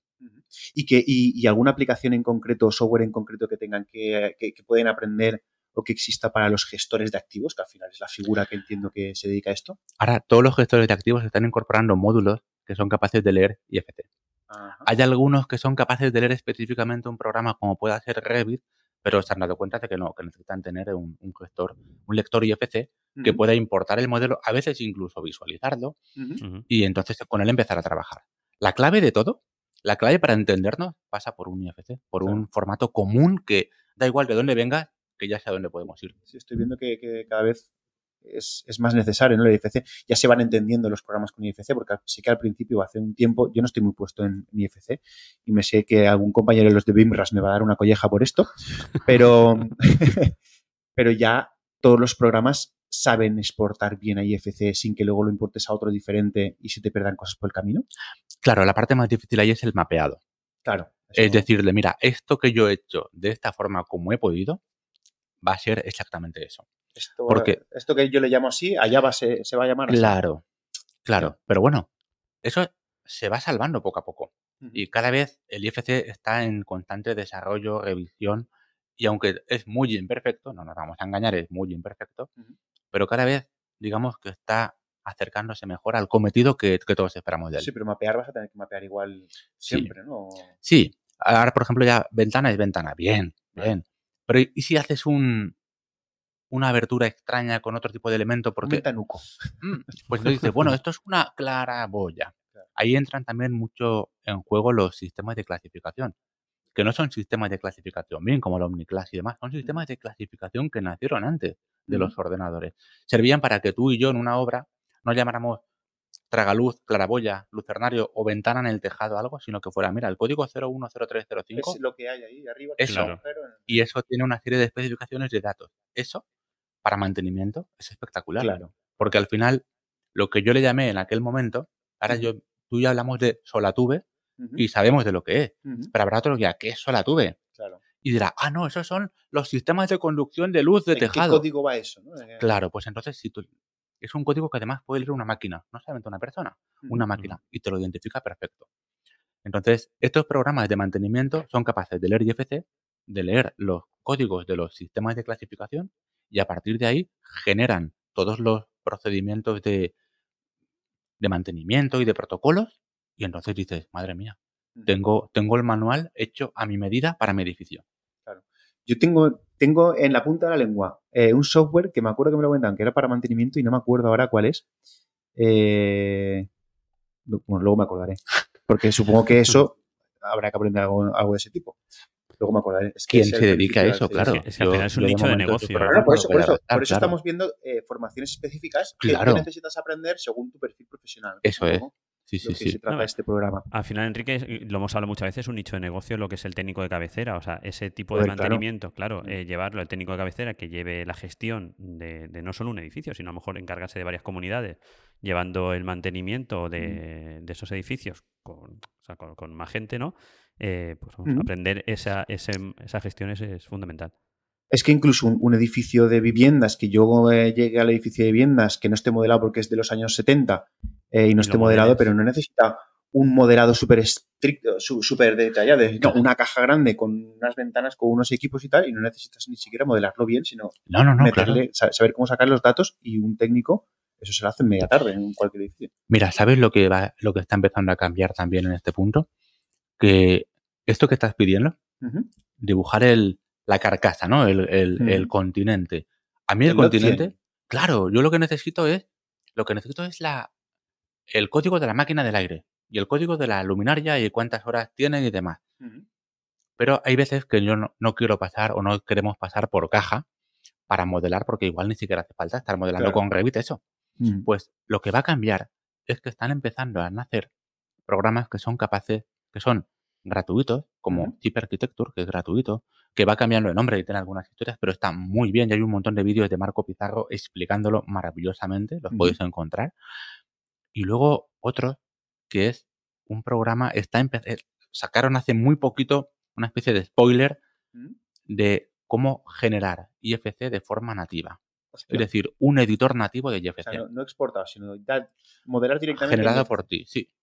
Entonces eso es totalmente OpenBeam. Claro, claro. Que hay programas que lo hacen, por ejemplo, Blender, que es Open, que es un código abierto, también tiene un módulo que es Blender Beam y tú puedes modelar lo que tengas, decirle tú eres un muro, tú eres una puerta y exportarlo a IFC con estas condiciones. Entonces al final se va abriendo el abanico y quizá tú llega un momento que dices, mira, yo para modelar edificios que ya existen, por ejemplo, pincha edificios como, como la estación del norte aquí en Valencia, modelar en BIM con las órdenes de Revit Bueno, algunos no elementos. necesitas ni siquiera que tenga esas formas, tú necesitas que tenga ese envolvente y los puntos de mantenimiento Correcto. simbólicos para, para que te den el dato, ¿no? Y si quieres que la tenga, no tienes por qué buscarte la vida con ese programa. Vas a cualquier programa de modelado y lo puedes generar, importar o exportar desde IFC. Y entonces tienes todo el camino hecho por ti. Claro.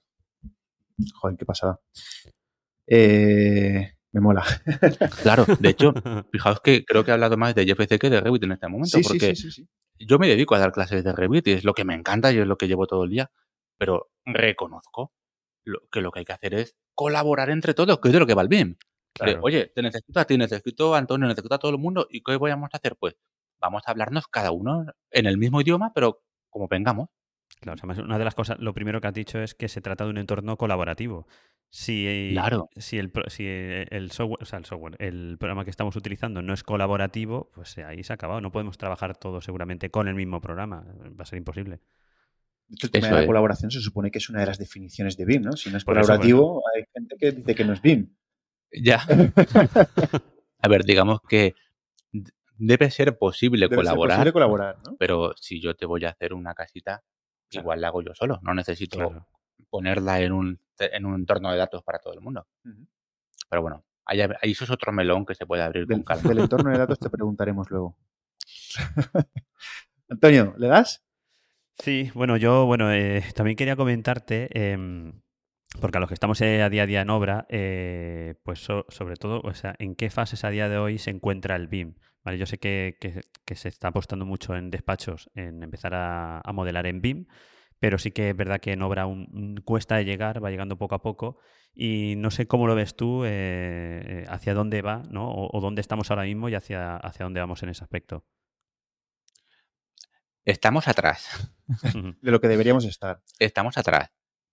Queda, queda mucho camino por recorrer. Que, sin embargo, hay una cosa que habéis dicho que, que se puede interpretar como, como jolín. Si lo estoy colocando BIM en mi despacho, pero no lo gasto en obra, no vale para nada. Sí, vale. Sí, vale. Ya he ganado todo eso. Sí, ya he sí. ganado todo eso. Es como, mira, voy a poner un ejemplo malísimo, ¿de acuerdo? Pero yo trabajo en AutoCAD y luego digo, ostras, si yo imprimo los planos en papel y están rayando con un boli, ¿para qué lo he hecho en AutoCAD? No, hombre, no. Ujú. Yo he ganado todo lo que tenía que ganar. No le voy a pedir que tenga un portátil en medio de la obra. Bueno, ahora lo que vamos a querer es que cualquier jefe de obra que esté ahí sea capaz de consultar el modelo, de consultar cualquier duda. Y no necesariamente de un plano. Mira, cuando tú me das un plano o una lista de planos, Ujú. está genial. Pero la información que tú ves es la que yo te he dejado. Y quizá la que tú necesitas no es Es otra. exactamente la que te he dejado. Si te doy un modelo 3D y te digo, ala, haz secciones por donde quieras, te Ujú. conviertes en protagonista del modelo. Puedes buscar lo que tú necesitas en ese momento. Con que hagamos eso, la mitad de indefiniciones o de, o de malinterpretaciones van a desaparecer. Entonces, Correcto. digamos que los jefes de obra, un poco de visualización de IFC una vez más. Adelante. Y con eso, ¡bah! maravilloso. O sea, con vis- vi- visualizadores, básicamente, que los Sí. lleven en el teléfono incluso, que los lleven en la tablet y que, y Por sepan ejemplo. sacar datos. Eh, ¿Y sí. meterle datos? Porque, claro, a lo mejor un jefe de obra eh, también tiene la capacidad de meter datos que luego se utilicen en la fase de explotación. Claro, Sí, co- co- mira, conforme hay va un formato contratando, que no llama- Ah, Perdona, Claro. conforme va O, o, contratando, o- ¿no? o como va contratando. Claro, va metiendo Claro. qué es lo que va comprando, ¿no? Y va alimentando ese modelo. O para certificar. hostia, es que. Bien, bien, ya estaba obra- esperando ese métete, momento. Métete, venga, métete. a ver, si tú quieres certificar, lo que necesitas es, ya, ahí ya no es un visualizador. Ahí tienes que volver a alguna parte, por ejemplo, a Presto, me da igual, e incorporar, añadir ese dato que es C1 certificación 1 o C2 certificación 2.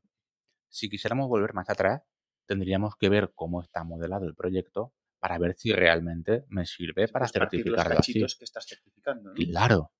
¿Vale? O sea, Ujú. cuando he puesto el ejemplo de baldosa, baldosa, era muy animal, pero ya vamos viendo no, que es igual muy- es de, ay, Muy visual, claro. claro, entonces, certificar se puede, pero hoy por hoy, a no ser que me equivoque, no con un visualizador. Pero con cualquiera de los programas que conocemos de mediciones, tú puedes imponerle la información de que esto es la certificación 1, 2 o 3. ¿Y tú- te lo asocia al modelo? Claro. Y te dice eso en qué momento se, se midió, en qué momento se colocó. Del mismo modo que ese es un BC3 o un IFC. Del mismo modo que ese elemento está vinculado al trocito de muro o al trocito de puerta del propio modelo. Entonces, esa línea en tu, en tu programa de mediciones favorito está asociada por un lado con tu modelo y por otro con el día, la fecha y demás de certificación. O con cualquier otro dato. Ahí lo que necesitamos es un programa de mediciones potente. Danos, danos algunos ejemplos de programas que, que- en los que se pueda formar un jefe de obra para poder cu- cubrir esas, eh, esas eh, necesidades. Esas Los tres, los tres que conocéis, Los tres que has dicho antes. esos, vamos, tienen todos o un módulo específico o una funcionalidad específica para hacerlo. Vale. Con lo cual, ya está. O sea, realmente es, lo hemos comentado antes, a veces hay cosas que sabes hacer pero no sabes que las sabes hacer. Pues tú sabes meter datos en Presto o en Arquímedes o en Mamba seguro y dices, ostras, si pongo el dato aquí, significa que ya lo tengo certificado. ¡Guau! Y lo tienes guardado y tienes un histórico de todo. Y, por ejemplo, tendría que aprender un jefe de obra eh, todo el tema de parametrización o de tablas en los diferentes para poder meter ya información, ya no solo de certificación, sino de información de gestión de su día a día, de gestión económica, por ejemplo. ¿Se podrían llegar a aprender los jefes de obra a gestionar o asociar su gestión económica con las partes de obra y tal? ¿O eso ya Sí, pero eso normativa? Sí que se puede, pero eso lo tienes que hacer desde el programa de mediciones, porque ya tienen módulos específicos para eso. Vale. Lo bueno es que la línea de medición que tú estás metiendo de ese dato ya está asociada A un elemento. al elemento modelo. 3D, claro. Pero realmente los programas de mediciones lo hacen, solo que mm, a veces es un poquito más farragoso de lo que quisiéramos. Pero se puede, se puede hacer, se O puede sea, que, hacer. que igual estamos obsesionados en que el BIM es el, el grafismo del BIM, pero la información no solo está en el modelo, sino que también está en, en las tablas, en otros. Por supuesto, la, el- la representación 3D es el resultado de los datos que tú le pones. Lo importante es el dato. La representación 3D, evidentemente, me ayuda a comprenderlo perfecto y a saber por dónde quiero cortar. Pero lo que realmente tiene la chicha es saber que esa ventana es de esta marca, que se colocó tal día, que la colocó tal persona. Claro, eso, eso. Y, eso, y esos datos los puedes meter donde quieras. En tu programa de mediciones, desde luego, la certificación es perfecta. Que puedas vincularla luego con el modelo BIM es perfecta. Que en el modelo BIM puedas poner el nombre del representante de todo, también. Pero al final, estamos en un ecosistema en el que lo que importa es que tú lo puedas meter.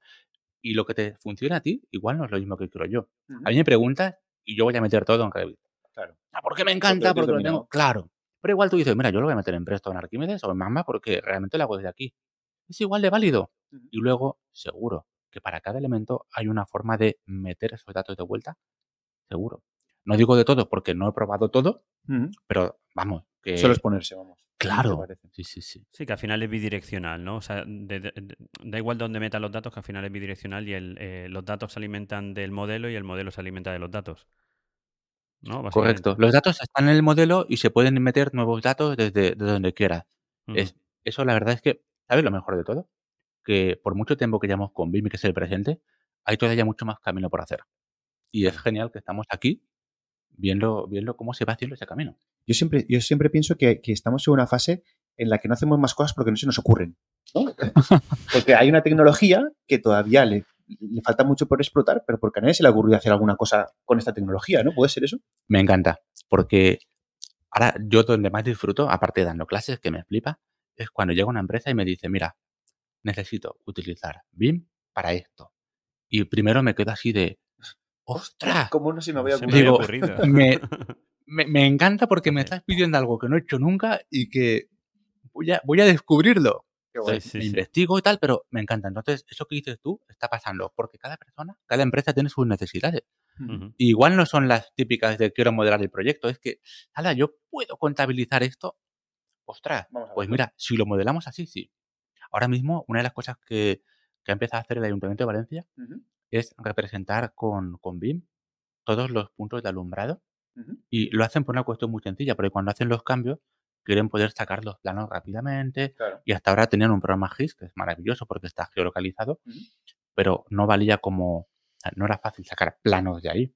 Entonces hemos hecho una combinación que hasta ahora no se me había ocurrido para poder tener toda la documentación en BIM y entonces me decían, ostras, es que con esto, fíjate tú que, que, que esto se agrada", dice, podemos no solo hacer los planos fáciles, sino que podemos ir a las juntas de vecinos y enseñarles cómo va a quedar la nueva actuación, porque realmente eh, lo van a ver. Claro. Y dices, pues mm, no había pensado que el BIM podía acercar tanto esto que hace la administración a los, a los propios vecinos. Claro. BIM social. Eso, eh, eso sería con David Barco. con Sí, que ¿verdad? hablar, Sí, Sí, sí. sí, con sí, sí. Social Beam y todo ese tipo de cosas y con su podcast. Así que también tenemos que hablar con él, ¿eh, Antonio? Tenemos que... que traer para acá, sí, sí. Estamos tardando también en traer a, a David, pero bueno, todo llegará. David, vente por aquí. Es que seguro que no se escucha. Em, has comentado, a ver, ¿qué tenía yo por aquí apuntado? Eh, se me ha ido hoy. Ah, sí. No, no. em, otro de los técnicos que, que antes has pasado por encima y no quería que se me, que se me fuera más, has comentado lo de temas de, de tablas y tal, bueno, lo he comentado yo, pero por ejemplo, un técnico que, que haga actividades, por ejemplo, o que no haga un proyecto de viviendas o de edificios y tal, sino que se dedique O a hacer, reformas, o se sí. dedique a hacer reforma de, eh, de retail, que tiene que cumplir un montón de cosas en temas de incendios, en temas de superficies, en temas...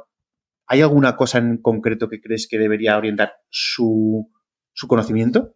Vale. El, como para hacer proyectos, habla- hablamos de programas de modelado y autoría BIM, y el que yo sé manejar es principalmente Revit. Revit. La respuesta que voy a dar está condicionada a eso. Eso no significa que en estos programas se haga igual. Pero, Bueno, por ejemplo, la formación es aprender a hacer tal claro, con lo que tú tengas. exacto. Mira, la clave en las reformas es la componente, la componente temporal. El estado actual, las demoliciones y el estado reformado, vamos a llamarlo. Entonces, eso requiere ser súper metódico, porque claro, tienes que decir exactamente cuándo se crea o se destruye ese elemento. Y programas como Revit y otros tienen lo que se llaman fases de proyecto. Digamos que no es más difícil, solo hay que ser más metódico. Y con eso puedes hacer reformas perfecto. Y en cuanto a la- al cumplimiento de normativa, Claro. bueno, ahí puedes encontrar un filón. un montón de Un cosas. ¿no? filón. Eh, Mira, yo para, para una reforma de un local comercial que estoy haciendo ahora, que te he comentado antes, Sí. para hacer el cálculo de incendios, lo que he hecho es utilizar los espacios, en Revit se llaman habitaciones, y les he asignado a cada uno de ellos, tenía una tabla ya con la ocupación del código técnico de cada elemento. Pues, He asignado el ISO, el uso y automáticamente me dice, mira, esto es la, la ocupación de todo esto. Esto yo lo pensaba, ¿cómo lo hacía antes a mano? Y era, a ver, tú dónde estás, multiplicas, subas con. Excel. Ostras, y lo tengo y de repente cambio cualquier cosa y la ocupación se me actualiza. Y digo, ah, qué maravilla, pues con esas tablas, genial. Hay otras que tenemos por ahí de cumplimiento de iluminación. Iluminación y ventilación. ¡Ostras! Las tablas son como un pequeño mini Excel dentro de tu programa. Cada programa las tiene, las llama de una forma, no sé si son tablas o tablas de planificación y demás, pero vamos, eso es una formación específica un poquito, jolín, le quitas la parte gráfica, Sí, pero bueno, es, es dato. Son datos, son datos puros y esto a veces puede ser un poquito duro de Ujú. comer. Pero vamos, si lo cuentas con un, paque- con un poquito de un, tío, gracia, un tío que se dedica a hacer esta. Un tío o una tía, ¿eh? No me... Hoy en día hay que matizar. Hay que tener Eh, cuidado, un tío que se dedica a hacer este tipo de actividades y tal, si, si se pasa un tiempo eh, engorroso metiendo todas las tablas, mm, parametrizando las tablas dentro de su software, después que le sale solo los proyectos, prácticamente. básicamente. Apretar un botón. Sí, Esto, no queremos llegar a que se crea eso, pero... pero, No, no, pero quiero decir que, que al final es parametrizar las tablas de las normativas para que luego cuando Claro. le pidas un dato te lo coja la tabla y te lo asocia al gráfico. para la- claro, para, para lo que tú necesites. Me da igual que sea para detectar las habitaciones de riesgo especial, para saber el área que cumple un sumidero, ¿no? Que habíamos Sí, comentado antes antes que, hemos hablado. que Miguel Morea había desarrollado un método que estaba súper chulo para esto. Oye, yo, yo tengo otros para la iluminación y. Aedas Home tiene uno para las ventilaciones. O sea, que la inventiva de cada persona es la que decide, mira, vamos a automatizar esto. Luego ya si entramos en programación, eso aquí ya no Sí, bueno, ya es infinito. Antonio, ¿qué tienes por ahí? Vale, no que estaba leyendo aquí. No, ya em, lo que me queda por preguntarte también es, ahora mismo en, en Enseñem, ¿no? Que estáis ahí en, en tu centro de formación, eh, del entorno BIM, ¿qué es lo que más está solicitando eh, para, para, forma- para formarse, para formadores? Pues mira, el, el curso estrella siempre es el Revit inicial, porque todavía hay una masa de muchísima gente que necesita aprender o refrescar lo que aprendió en su día. Pero llevamos ya cuatro años con una propuesta formativa súper súper distinta, yo creo que disruptiva, porque no he visto otra así hasta hace muy poquito, que es totalmente contraria al BIM Manager. El BIM Manager es el entrenador de tu equipo de fútbol o de deportes y los Revit Expert, en este caso es lo que yo enseño, son los jugadores. El director de orquesta es el BIM Manager y cada uno de los violines o las, las flautas o los que sean son los expertos. Los que manejan con mucha más destreza su herramienta, mientras que el director o el entrenador tiene la visión de conjunto, coordina. Enrique, tú y yo somos los que barremos el, el escenario. No, nosotros vemos desde, desde atrás. eh, sí, sí. Pero vosotros montáis el escenario, montáis el escenario, las luces y el sonido. Vosotros estáis ahí como unos campeones. Sí, sí. Bueno, pues el caso es que ha habido mucha proliferación de, de cursos, posgrados y demás de BIM Manager y es- está genial porque ha impulsado muchísimo el tema del BIM. Pero al final yo recibía llamadas de BIM Manager que me decían, Salva, mándame a alguien que sea un crack en Revit. Y entonces dije, ostras, si Claro. lo que necesitan muchos BIM Managers Hay, es hay que crear eh, claro. gente- expertos en, Expertos en expertos en Revit. Entonces, Bueno, lo que sea. la propuesta formativa nuestra ha sido desde hace cuatro años formar a gente en un, lo llamamos máster de Revit Expert. Y es todo un año con nosotros ahí a muerte, tocando instalaciones, modelado, programación, diseño, grafismo, todo, todo, todo a tope. De forma que cuando sales dices, directamente se los rifan. Claro. Y eso es una maravilla, yo estoy súper contento. O sea que lo que más, lo que más demanda tiene sigue siendo Revit. ¿no? En Sí. España, bueno, prácticamente internacionalmente. Desde es luego, desde luego. Desde luego, ahora mismo, por ejemplo, hay... Mira, lo que te decía de los industriales. Este año estamos am- empezando febrero y ya han llamado cuatro o cinco empresas grandes de aquí de Valencia diciendo necesito Revit Map o necesito CIPE. Claro. Y entonces dices, ostras, se están poniendo las pilas porque hay una demanda real y un Claro. crecimiento real de esto. Ujú. Oye, pues ya que has dicho de las, de las, de los, eh, de las empresas, ¿tú crees que, que hay alguna formación que podría ayudar o, o qué formación podría ayudar a las empresas? Pero ya me bajo al nivel del que está haciendo pues una empresa de electricidad, una empresa de fontanería, una empresa de... ¿Qué formación podrían obtener ellos para poder sacarle provecho si les llegara una obra que está modelada en BIM y no tener que... No, no, a mí dámelo en PDFs porque el que tengo una obra... No, no sabe. Ostras, esa, esa pregunta, esa va a matar, ¿eh? Esa es Esa, difícil. esa no te la había chivado antes. Esa es de examen. A ver, una empresa, por ejemplo, una empresa de electricidad, Sí, sí, para bajarlo ya a obra. a- Pues te diría que una versión muy light del BIM para directivos, es decir, dámelo, que yo, mira, por ejemplo, si, si tú me pasas algo en PDF y yo no sé lo que es un PDF y no tengo el Adobe PDF, Vale. poco voy a poder hacer con el PDF, por mucho que sea gratuito y todo. Pues si tú me pasas algo en IFT y yo ni sé lo que es, ni lo puedo abrir, no me va a servir. Entonces, la formación esa de BIM para directivos es, mira, va, vamos a, vamos a aprender a abrir modelos y a sacar los datos que necesitas y a imprimir los datos que necesitas. No te voy a pedir que te lleves el tablet a la obra, pero imprímetelo, imprímete lo que necesitas. O saca las tablas para contrastar tus mediciones con lo que te han dicho que, que te van a pedir. Entonces, esa formación que sería de consulta, consulta y extracción de datos, lo hemos dicho al principio. O sea, un visualizadores. O sea, deberían formarse en visualizadores para poder tenerlo en, con el móvil, el, el- el operario, digamos, ¿no? con un, con un pequeño matiz. Hay veces que esos contratos vienen con la condición de que esa pequeña empresa devuelva las bills de lo que ha hecho. Ah. Cuando, cuando viene ahí es de, ahí necesitas meter lo que has cambiado, porque Claro. siempre vas a cambiar cosas. Claro. Ahí no hay atajo, ahí tienes que saber a modelar que tener Ojo. perfil que o subcontratar a alguien exacto que dice, mira, yo busco a alguien que me lo haga. Ahí sí. Pero, pero si no, si es, oye, quiero comprender los datos, toma, te lo paso y tú lo miras y te lo estudias y lo ves. Podría llegar incluso a, a que con esos visualizadores desde cualquier móvil, eh, el operario a pie de obra eh, podría utilizar ese. Un encargado, tío, un encargado que. que lo, mismo, ¿no? Un Lo mismo que el jefe de obra tiene que saber visualizar y comprender. Oye, mira, esto que estoy haciendo, vamos a ver qué pasa. Pum. Si además tiene acceso a la planificación, o si él es el que se encarga de la planificación, bueno, tiene un, o sea, lo que tiene es un control y una visión de conjunto espectacular. Y para eso es un visualizador y un programa de planificación. De verdad, ¿eh? que es mucho más fácil. Realmente es mucho más. Está, está mucho más cerca de lo que pensamos. Ujú. Pero que hay una barrera que dices, ostras. Pero no. No, yo, yo creo que lo hemos hablado en programa. Nos- mm, Yo, por ejemplo, una de las obras que hemos hecho aquí en Alicante, un geriátrico, lo hemos llevado todo con un visualizador. Está en BIMX, está eh, modelado y en obra. eh, el encargado lleva su tablet, lleva su tablet donde tenía su modelo en 3D, ¿vale? Iba visualizando por, por capas, podía eh, meter instalaciones, quitar instalaciones, ver estructura, ver albañilería y aparte, bueno, tienes todos los planos en PDF, todos los planos que, que- que el arquitecto en este caso ha- ha querido sacar pero que tú te puedes, como bien has dicho, te puedes hacer cortes por donde tú quieras y visualizar otros encuentros que a lo mejor no tienes en esos planos en PDF. Y, y lo bueno de que, que- que alucinaba el encargado es como en ese plano en PDF pinchaba sobre una zona y, ¿vale? y abría el modelo en 3D.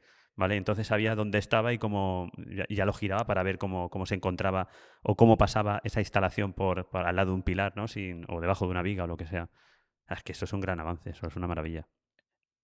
Eso, eso es espectacular. Yo a esa hora me hubiera gustado ver. Y la verdad. Sí. Ah, luego te enseño yo una. No, es que eso está súper bien. De hecho, nosotros hemos hecho alguna formación de Navisworks en el colegio, en tu colegio, ahora Sí, hay sí, sí, arquitectos técnicos, y hemos, y hemos mostrado cómo con, con Navis podíamos traer cualquier modelo bien, podíamos vincular el modelo con los planos. Y tú tenías un plano en PDF, lo tocabas y te decía cómo se llamaba, cuánto superficie tenía, y lo podías ver en 3D, justo lo que está contando Antonio. Claro. Y eso es gratuito. O sea, tiene una versión gratuita que cualquiera Mm. lo puede ver. O sea, no hay una barrera económica real para esto. Si quieres modelar tú, sí, de momento sí. Pero para consultar, no pasa nada. Ah, Y, y directamente incluso sobre el propio elemento pinchabas y aparecían lo, ¿no? Te aparece el, eh, los datos, ¿no? Las sí, sí. propiedades, los datos de- del propio elemento. O sea que Claro, eso es un salto maravilla. espectacular. Eso es un salto espectacular. Está Pues, bien. Ahora mismo hemos hablado del, del nivel, digamos, más a pie de obra, pero ahora me, me voy al lado opuesto, ¿vale? Más arriba todavía que el proyectista, el BIM Manager. Muy bien. ¿Qué necesita? O sea, un BIM Manager no tiene por qué saber modelar hasta el último tal, no sé cuántos. ¿Qué, qué formación necesita alguien que diga, a mí me mola ser, yo quiero ser BIM Manager? Pues mira, lo primero es, ¿qué necesitas para ser BIM Manager? ¿Vale? No solamente es una formación de BIM. Para ser BIM Manager tienes que tener, o así lo pienso yo, una experiencia real en gestión de equipos. ¿Vale? Porque vas a gestionar. Aunque no sea tema BIM, pero tú tienes que haber sabido gestionar Claro. equipos, aunque sea fuera del entorno BIM. ¿eh? Claro, porque al final un BIM Manager está gestionando personas. Si no sabes gestionar personas a nivel horizontal, es decir, entre iguales, y a nivel vertical, es decir, hacia arriba y hacia abajo, si no sabes eso, no vas a ser un buen BIM Manager, porque no vas a ser un buen manager. Al final, un BIM Manager es como un, simplificándolo, como un Project Manager dentro de la parte del BIM. Entonces, tiene que saber, desde luego, cuáles son los programas y los procesos a trabajar, gestionar personas. Y saber los programas no significa ser el mejor, Saber qué hace cada programa, por ejemplo, ¿no? claro, o saber que eso sí se puede hacer, o saber, y sobre todo, define unos estándares. Ujú. Hay, mira, hace, hace, un, hace un par de años escribí una píldora de Revit que tuvo, que la llamo de Revit, pero no fue de Revit, que tuvo muchísimo, muchísima repercusión, que era la chica que no quería ser BIM Manager. Y es una historia real de una chica que me dijo, mira, Salva, estoy de manager aquí, hago esto. ¿Esto es lo que hace un manager? Y dije, pues, sí. Me dice, es que no es lo que yo quiero. Digo, ¿qué quieres tú? Dice, yo quiero estar al pie del cañón, no en la obra, en el despacho. Quiero ser yo quien desarrolle el proyecto. Digo, pero es que eso no es un BIM manager. Es un modelador, un arquitecto o un ingeniero en plantilla. Y me dice, pues eso es lo que quiero yo. Y eso fue otra de las patitas que hizo que yo dijera, voy a desmarcarme un poco de los BIM manager y voy a ir a por los expertos en Revit. Mm. Que era lo que realmente... Más especializado todavía que sí. Pero digamos que un BIM manager tiene que tener una visión global. Si seguimos con el ejemplo del director de orquesta, los dos saben partituras, los dos tienen que saber todo. El director de orquesta tiene que saber cómo funciona un violín. Pero tocarlo igual. Claro, no tiene por qué saber tocarlo y mucho menos con la destreza del primer violín que tenga. Pero sabe un poquito de todo. Entonces, un B-Manager tiene una formación muy global, no, no profundiza tanto en cada uno de los programas. No siempre hay algunas formaciones que igual sí que hacen de todo. Pero realmente es una visión tan de conjunto y tan de proceso y tan de coordinación que es imprescindible en un equipo grande, pero, pero que no, no vale solo con un máster de BIM Manager. Tienes que saber gestionar personas y equipos. Tienes que saber hacerlo y tienes que tener experiencia real en la construcción. Si no, ¿cómo les dices que lo que están haciendo tiene que seguir otro camino? ¿Es un, jefe de equipo? Pues eso, con un poquito de formación. sabe cómo suena cada instrumento, pero tiene que saber dónde, dónde, colocar el instrumento para que no se interfieran entre ellos, ¿no? Exacto. Y el instrumento ya lo toca quien toque. Muy bien. ¿Qué te parece el invitado que te he traído, eh, Antonio? Estoy aquí, estoy escuchando, si digo, yo no sé si irme yo y escucharos directamente en YouTube y ya está. bueno, por cierto, hablando de irte, eh, si te, como tienes un poco de prisa, cuando eso, yo me quedo con Salva aquí la mar de bien, ¿eh? Sí, sí, no, yo, si no, ya te digo, y cuarto y os dejo aquí, a los dos dejo la mesa conectada y luego ya vuelvo y, y desconecto, sin problema. Muy bien, muy bien. Nada, dale, dale tu alguna que yo me lío aquí a hablar y claro, como me viene y lo tengo cerca, se la suelto y te dejo a ti no, ahora mismo prácticamente lo hemos tratado todo lo que tenía apuntados. Así que mm, eh, tenía, bueno, tenía una, pregunta, pero yo creo que se ha visto más o menos resuelta en qué nos aporta el BIM, ¿no? En cada uno de los aspectos de, la fase de la obra, que sería lo del modelado en un estudio de arquitectura para un director de obra y para eh, directamente en la obra.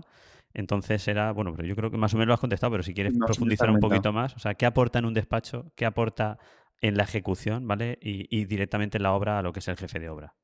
Sería la pregunta. Pues mira, a nivel de diseño, comprensión inmediata, porque lo estáis viendo en 3D. A nivel de proyecto básico y de ejecución, coherencia absoluta, porque no tienes un alzado antiguo, ni una sección desactualizada, ni nada. Y rapidez, porque no te vas a equivocar, ni vas a tener que hacer una sección a mano y demás. Después, vas a tener precisión, porque no se va a olvidar de, medir siete puertas. No se va a equivocar en los metros cuadrados. Si está razonablemente bien modelado, vas a encontrar la forma de medirlo y de obtener ese feedback perfecto. Y luego en obra, de nuevo, volvemos a un control absoluto, una comprensión, porque no estás limitado a los cuatro planos o 40 que tengas. Tienes todo el modelo y de ahí busca lo que quieras. Entonces, a mí eso me parece que es, vamos, fundamental.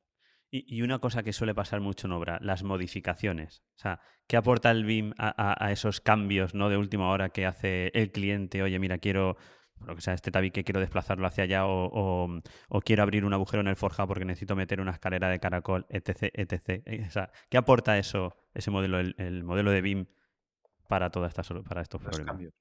Pues a ver, realmente ahí brilla mucho más porque no es solamente la rapidez de generar, sino que a nivel de hacer cambios es muchísimo más rápido, muchísimo más rápido. Entonces, cualquier cambio, pero eso sí, eso no se hace con un visualizador. Ahí tienes que ir a tu modelador, modificarlo, pero realmente lo bueno es que tú modificas, me lo invento, un agujero en el forjado, modificas el suelo, haces el agujero y automáticamente tus alzados, secciones y mediciones están totalmente actualizadas y generas la documentación para que los que tienen que hacer eso la puedan ver enseguida. La documentación o el modelo. Toma, aquí tienes lo que me has pedido. No hace falta ni siquiera que, les hagas un entregable, porque lo que tienen que ver es el modelo, el mismo modelo que ya estaban mirando, pero ya se ha modificado y no hay un entregable claro, sí. El modelo es el entregable. El modelo, normalmente en IFC, es el nuevo entregable. Sí, sí. Solo es comunicas que hay un cambio que lo Claro, tiene ahí. Que si está en un entorno compartido, en el momento que tú modifiques y le des a guardar, ¿no? Y a subir, directamente ya está modificado. Ya pueden descargarse esa documentación y visualizarla y. Eso es, eso es, exactamente. Exactamente. Los que están en obra, eh, que muchas veces, bueno, eh, ya eh, en lugar de la parte de proyecto, los que están en obra gestionando las subcontratas o los trabajadores y todo eso, muchas veces surgen incidencias eh, que tienen que tratar, eh, que tienen que aprender los que se encargan de las incidencias. Y cuando te digo que tienen que aprender, igual te estoy intentando ver qué, qué software o qué aplicaciones Claro. o qué, qué metodología se puede utilizar para Mira. ese control y esa gestión del día a día. De aquí nos tenemos que ir hoy, los que nos estén viendo y escuchando, con el tema del IFC seguro, ¿no? Sí, sí, eso ya lo tiene, eh, yo creo que está interiorizado ya. Sí, sí. Pero hay un formato nuevo que dices, ¿otro más? Sí, pero vale la pena. Se llama BCF. Si no recuerdo más, y no- si no que me den collejas, BCF darán, no, te- no dudes que te las darán, Sí. no te preocupes. Eh, Óscar? BIM Collaboration Format. BIM Collaboration Format. ¿De acuerdo?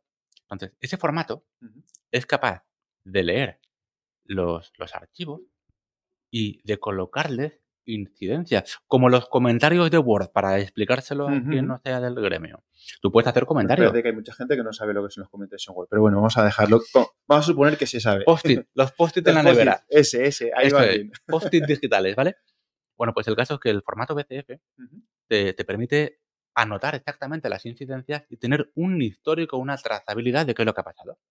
Entonces, realmente dices, oye, esto ha pasado así, pum, pum, pum, lo cambia. El siguiente aporta su, su revisión, su documentación y se queda todo guardado. De manera que no es de, ¿por qué está esto así? Ay, me dijeron, no me acuerdo. No, no, Está, está ahí. está ahí, está ahí puesto. Como cuando antes me has dicho, aquí te he puesto que comíamos. Sí. Es, es el, el gestor de incidencias donde se generan, digamos, conversaciones aisladas para cada una de las incidencias y donde se resuelven sin tener que generar ruido al que no le importa esa incidencia. Eso es. Digamos que, exacto, y BCF es el formato de, de este gestor de incidencias, aunque hay muchos programas que tienen el suyo propio, en su propia nube, en su propio ecosistema. Ujú. Y- BIM 360, por ejemplo. Por ejemplo, ahora eh, se llama Autodesk Construction Cloud. Sí, pero bueno, o sea, que- Y luego Dalux también tiene un gestor súper bueno y puedes añadir fotos, subirlas y demás. Claro, tú puedes ir a un sistema gratuito y sencillo que realmente hace el papel de lo que buscas o ir a lo grande y decir, no, no, yo quiero hacer la foto, pum, y llevarlo y ponerlo. Entonces, pero realmente eso nos lo habíamos dejado y ahí lo único que tienes que manejar es una herramienta. La herramienta que sirva para gestionar un BCF. ¿Dónde? Donde quieras. En entornos colaborativos que hemos dicho, con tu centro común de datos, ahí lo puedes subir. Normalmente esos espacios son unos espacios, obviamente, con las características que te dan, son de pago. Pero a cambio tienes un control y una trazabilidad durante toda tu obra. Es que a lo mejor te sale barato. Esos pagos. Desde luego, Claro. desde luego. Quizá en- según en qué proyecto, ¿no? Si hablamos de algo de poca entidad, pues no vale la pena, como muchas cosas. Pero vamos, que eso era del BCF, quien, quien esté escuchando y no lo conozca mucho, por favor, abre una pestaña al lado en Google, BCF, y lo mira y dirá, ostras, Claro. esto es lo que yo quería. Para eso es este programa, para descubrir la Muy gente bien. en qué cosas, qué claro. cosas tiene que aprender según su perfil profesional. ¿eh? Para eso era. Es que está todo, está todo hilado. Está, Está todo estudiado. todo estudiado. bueno, ¿Te, chicos, te yo queda algo? Me que queda ir. que me tengo que despedir y me tengo que ir. Yo si queréis os dejo hablando un poco más y te despides luego tú. Sí, Eh, me, quedan un, me quedan un par de cositas que quiero comentar con Salva. Vale, pues yo lo siento mucho. Salva, muchísimas gracias por estar aquí con nosotros y discúlpame que me tengo que ir. Y bueno, seguro que nos vemos dentro de poco ahí en Ya. Valencia en algún chara que montemos. Seguro que, Claro sí. que ya, sí. ya apago yo la luz. Apaga la luz y cierra la puerta. Venga, hasta Muy luego. bien, venga, hasta ahora. Hasta luego, Antonio. Yo me, me quedan un par de cositas eh, que, que ahora ya me voy a subir un poquito más a- al Hollywood Beam, ¿no? Madre mía. me voy a subir al Hollywood Beam, que creo que es como se suele llamar ¿no? en los congresos y tal. Porque, claro, el BIM nos permite hacer cosas a muy poquito nivel y todo lo que sea, pero el que se viene arriba y se le va la pinza un poco, ya empieza con temas de diseño paramétrico, eh, curvas raras, ese tipo de cosas. El que, el que quiera llegar a esos niveles y hacer cosas ya totalmente diferentes, ¿puede hacerlo con los softwares que hemos estado eh, comentando hasta el momento o tiene que aprender algo adicional? Tiene que aprender algo adicional normalmente. Por ejemplo, dentro de los programas de modelado 3D, no BIM, modelado 3D normal. Digamos que el que más fama ha ganado siempre ha sido el Grasshopper con Rhinoceros. ¿Vale? Porque Rhinoceros es un programa 3D súper potente, pero con Grasshopper lo parametrizaba. Y entonces le decías, quiero una hipotenusa y una curva y un tal y wow, y te modelaba una forma espectacular. Pues el equivalente de Grasshopper dentro de Revit se llama Dynamo.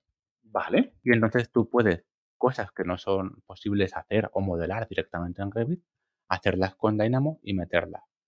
Ya, pero es que yo no quiero aprender a Dynamo porque va mal, porque no me gusta, porque es difícil. Yo soy fan de Rhino. Perfecto. No pasa nada. Porque puedes importar tu archivo de Rhino directamente en tu modelador. Me da igual cuál sea. Vale. Y Pero probablemente tienes que trabajar en Rhino. O sea, tienes que. lo haces en tu programa de Rhino, pero porque estamos hablando de que Zaha Hadid quiere meterse con esto. Ya. Entonces dices, vale, pues si tú quieres hacer cosas de Zaha Hadid, hazlas con el programa que mejor te venga, que suele ser Rhinoceros, Grasshopper o cualquier otro de este estilo, y luego hay una vinculación, hay un puente directo con Revit, y desde luego Grasshopper también funciona con una parte de Archicad, con lo cual estamos ahí abriendo el campo al modelado paramétrico y generativo, que es las movidas que estamos hablando. en cuanto a la inteligencia artificial se aprende a hacer estas cosas, Ostras. pues ya va para hacer unos edificios que, que no sé lo que no, no sé lo que va a aparecer por ahí, pero bueno, una cosa rara sí. Vale, pero eh, a mí me parece súper interesante del diseño eh, paramétrico porque, porque yo creo que salta de escala, ¿no? De, de lo que estamos acostumbrados, que nosotros tenemos una mente muy geométrica y de repente podemos hacer cosas Claro. que escapan a. no sabemos ni dibujarlo, porque te lo tiene que dibujar el ordenador que tiene tantos parámetros, y de repente somos capaces de hacerlo, ¿no? Y eso me parece un salto brutal. Mira, hay un, hay un curso que grabé para LinkedIn que se llama Diseño Paramétrico, ah, perdón, Diseño Generativo Sostenible.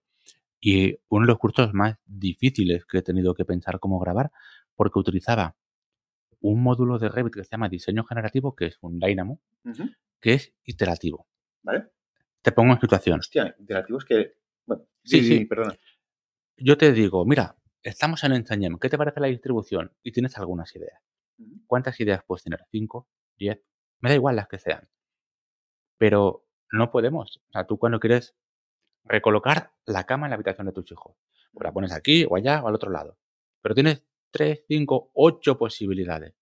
Porque no estamos programados para sacar infinitas.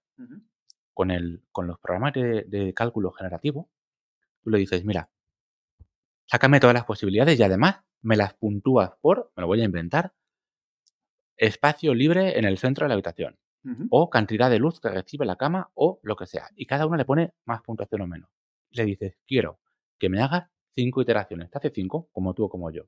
Pero le dices, no, hazme mil, de cada mil coge las diez mejores y vuelve a empezar con esas diez.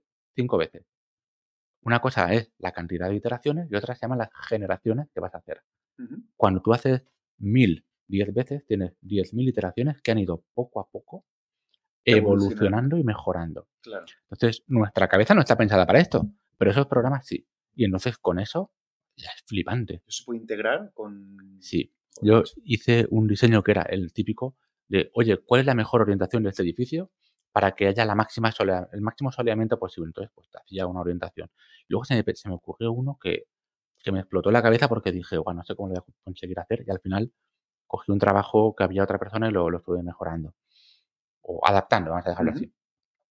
Era, dada una, dada una habitación con un patrón de, de pavimento, ¿cuál es la disposición y el origen del pavimento que minimiza las pérdidas, Los, las mermas? Y yo pensé, es esta. Pensé- yo hice una apuesta conmigo mismo, es esta. Pues no. Pues no era esa. Era una que se movía 20 centímetros para arriba y tal, y entonces resulta que con eso se cogía con la otra parte. Es maravilloso. Ya, pero luego te llega el arquitecto y la junta no cuadra. Ay, sí. Y el zócalo, no, claro. Bueno, el objetivo del ejercicio era demostrar que se podía encontrar otro camino. A partir de ahí era abrir ya la mente. Pero eso, eso es espectacular. Claro. Y estamos en, los, en el inicio de esto. Sí, sí, sí, por supuesto. Y eso habrá que. eh, to- to- todavía no sé, no hay nada que digas, es que te puedes formar haciendo esto. Yo creo que todavía no existe una formación para aprender a hacer eso. Porque los que sois formadores todavía estáis aprendiendo cómo hacerlo para poder Claro. formar después. Yo, de hecho, eso, bueno, al final eso era Dynamo y era pensar un poquito y ponerle puntuación. Pero digamos que sí, que está todavía en pañales. Y a mí eso me parece genial, porque significa que yo puedo ir aprendiendo a la vez que se va generando eso. Eso me parece espectacular. Sí, sí, sí. Eso lo llevan mucho eh, la gente especialista 3D, ¿no? ¿Los conoces? Sí, Claro. no en persona, pero sí que hablé alguna vez con, con ella y además le, le envié por, por, por teléfono, eh, por, perdón, por correo, Sí. le envié un ejemplar del libro de Revit y luego lo estuvo comentando ahí, lucía muy Sí, bien. sí, está Luis- eh, Luisa, pero Viero y Lucía, no, Luisa. Luisa, Luisa, Sí, sí, Luisa, Luisa, Luisa y Viero. Unos cracks. Muy bien, pues eh, ya para, para ir terminando, ya que hemos tocado el tema del diseño paramétrico y el, el Hollywood Beam, Sí. Y ahora de repente estamos con, la, con el hype de gafas de realidad aumentada, Ostras. gafas de virtual, todo ese tipo de cosas. ¿Quieres comentar algo que creas que puede aportar, a- que se pueda aprender en ese aspecto o cosas interesantes que creas que se pueden hacer con estos equipos que están saliendo? Me puedo mejorar, pero con una condición. A ver, no voy a cortar nada, ¿eh? Lo que digas, vaya. No, no, no, no, No no. voy a cortar nada. La condición es muy fácil. Que se entienda como que mi capacidad para pensar que puede ser es súper limitada y reducida. Es decir, si yo digo tres opciones, es porque hay 3.000. no te Pero preocupes que ya tendremos aquí a Iván para que nos diga las otras que bueno, ocurren a ti. vamos, a- con uno buenos topados, ¿sabes? Pero Iván sí, sí, sí. Pero mira, el, el tema de la comprensión de un edificio, al final, hoy en día, cuando tú vas a comprar el piso, tú te compras un plano y unos render, y con eso lo ves. Y algunas tienes una- un paseo virtual con el ordenador. Sí. Con las gafas de realidad virtual siempre ha sido un poco, un poco intrusivo, a veces de, ay, me estás cambiando, de- ¿dónde estoy? ¿Quién, quién está? Ujú, Pero con estas, que es realidad aumentada, tú estás pudiendo ver tu edificio, vas a poder navegar por él, vas a poder despiezarlo, desmenuzarlo a tu gusto, tocar la información. Eso a nivel de promotora, el, el caché que le va a dar y, y la, y la capacidad de comprensión hacia quien esté comprando sobre plano, espectacular. En la obra no sé, no sé, Bueno, habrá que, que se- guardarlas será a una- segunda o tercera fase, seguramente. Claro, pero digamos que eso yo lo veía, de hecho ya em- empieza a salir vídeos de gente que las está utilizando y dice, ostras, claro. ostras, qué, qué- qué- qué cosas más, más Pero, bonitas. pero ¿qué, qué habría que aprender para poder llegar a, a transformar un modelo en algo que se pueda ver o gestionar con este tipo de equipo? ¿O se puede hacer simplemente con un Revit o con un Yo creo que a partir de tu, de tu modelo 3D BIM vas a poder exportarlo, porque como puedes exportar en formato DWG o en formato OBJ o cualquier otro, las gafas lo van a tomar. Quizá haya que pasar antes por algún programa, igual que para imprimir en las impresoras 3D, hay que pasar a un programa, a un... Un traductor de lenguaje. Claro, que, oye, pues igual hay que pasar ahí o incluso ponerle una capita de, de renderizado más bonita, Ujú. para que, ya que tienes la experiencia, que la experiencia sea más chula y más Claro. inmersiva. Pero vamos, yo ahora mismo soy capaz de pensar en eso porque es lo que más me apetece aprender. y, y tengo que aprenderlo. Y, y tienes que encontrar tiempo de dónde vas a sacar tiempo para poder aprender esas cosas. Aún no lo sé, aún no lo sé, pero como es algo que me encanta, sé que buscaré Saldrá- bajo las piedras. tiempo. Muy bien. Pues eh, tenemos por aquí preguntas. Tenemos una pregunta de José Ángel Cánovas. Vamos a ver qué nos dice, porque si no, no lo ven. Nos dice, buenas tardes pareja, un fuerte abrazo y un saludo para ambos. Me gustaría saber qué opina Salva de BIM, metodología o tecnología, simplificándola, es la forma de hacer las cosas. Sí. Hombre, lo primero, saludar a José Ángel, que hace un montón que no le veo y Sí, tengo ganas de encontrarme con él. Entonces, mira, yo tengo, tengo una, una respuesta que, que no es mía, que me, pero que me gustó mucho, de Javier Alonso. Y, y era una serie de, de entradas en LinkedIn que estuvo escribiendo acerca de, de BIM, que era metodología o tecnología. Y entonces dijo, mira, la conclusión después de, después de una muy buena argumentada exposición era ni lo uno ni lo otro. Las dos. Porque si solo es metodología, es teoría. Y si solo es tecnología, es delineación. Y dije, Joder. qué bonito. Y estaba esperando a que me llamaras para poder contarlo aquí. Mira, pues, pues si te quieres explayar, te puedes explayar. No, no, no, es que la verdad es que es verdad, son, son las dos cosas. Es una metodología, porque es una forma de trabajar, pero está muy ligada a las posibilidades del software con el que lo generas. Y por tanto, eh, realmente es, es una mezcla de las dos. Yo así lo veo. la filosofía de la metodología se puede desarrollar en, el- en la medida en la que los softwares permiten ese desarrollo, realmente. ¿no? Claro, tú Lo que piensas en... antes, lo que, lo que podemos pensar, todavía hay cosas que podemos pensar y todavía no las podemos hacer porque la tecnología Claro, nos lo permite. en Regreso al Futuro ya habían pensado en los patinetes voladores, pero esa tecnología no todavía no ha llegado. Entonces, la metodología o la idea o la idea, sí, pues aquí pasa un poco lo mismo. Muy bien, muy bien. Pues, pues poco más. No sé si, si tú crees que nos hemos dejado algo de formación que, que no se nos haya ocurrido preguntarte. Que, mira, es que yo estoy detectando, como te dedicas a la formación, esta, esta línea, hay gente que me viene preguntando por esto, como también haces consultoría con empresas, pues cosas que, que tengas, has tenido que enseñarle a empresas y no se nos ha ocurrido a nosotros preguntarte. Pues mira, Cualquier cosa, este es tu... voy a hacer un, un repaso muy rápido. Venga. El, aquí en la formación va por oleada. Igual de repente hay un año que AutoCAD prácticamente no sale y, por ejemplo, este año, estos últimos seis meses, hay mucha gente que se está reenganchando por algún motivo. Pero yo sí que he detectado ciertas tendencias y son las que quiero compartir porque valen la pena. Revit MEP es una tendencia. Hay mucha gente que ya sabe algo de Revit, pero que se ha dado cuenta de que el mercado pide saber modelar instalaciones. Esa es una. Otra son mediciones. vale. Las mediciones, hasta ahora, como eran un cupo totalmente establecido ya, pues mira, Ujú. quien sabe medir, sabe medir, y quien no, no. Pero con la popularización o democratización del BIM, dice, "No, si yo no puedo medir a partir de aquí. Entonces hay gente que está pidiendo, mira, yo quiero saber medir con Presto, Arquímedes, Mamba, pero vinculado a un modelo BIM. O quiero ser más, más eficiente con las tablas que comentabas tú, pues en mi caso de Revit. Entonces, digamos que estamos en febrero y yo estoy notando que esto ya es de, hola, un curso de mediciones. uh, ¿En serio? Sí, sí, porque necesitamos mejorar nuestros procesos o porque necesitamos dejar, no dejarnos nada. Y dices, ostras, esas dos tendencias las veo. Y la la gente se- sigue sin, sin fiarse 100% de las mediciones en BIM, ¿no? Porque Al todavía está ese recelo de... al principio sí. Eh, para poder fiarte bien, tienes que fiarte de que está bien modelado. Claro. Entonces, si yo te paso algo y tú no te fías de que lo he modelado bien, Mm, pues entonces, pero es probable que hagas, mira, control estadístico. Puedes hacer un control estadístico y dices, vamos a ver, a ver, voy a medir estas tres cosas que sé que donde salva se puede equivocar. Y si están bien, dices, bueno, pues si aquí el número de puertas no se habrá equivocado. Eso Ujú. va a salir perfecto. Los metros cuadrados de suelo tampoco. Mm, voy a mirar si esto, si las tabicas y tal. Pero vamos, que, que es que en cuanto a- yo al principio tenía ese, ese recelo. Luego decía, jolín, si es que sale Sí, pero si, te lo mides tú mismo, para medírtelo tú mismo, pues eh, ya no tienes por qué... te- ya, ya estamos en el punto en el que te, te puedes fiar de unas mediciones Claro. extraídas de BIM. Sí, pero bueno, que realmente hicimos una prueba y de hecho yo le pasé a Evelio. Hombre, Le- Evelio, le pasé-. Un saludo a todos los BIMRAS. Sí, sí, sí, a todos. Le pasé un modelo, un modelo BIM en IFC, entonces él lo abrió y detectó una serie de fallos que yo sabía porque eran, digo, ostras, pues esto es por esto.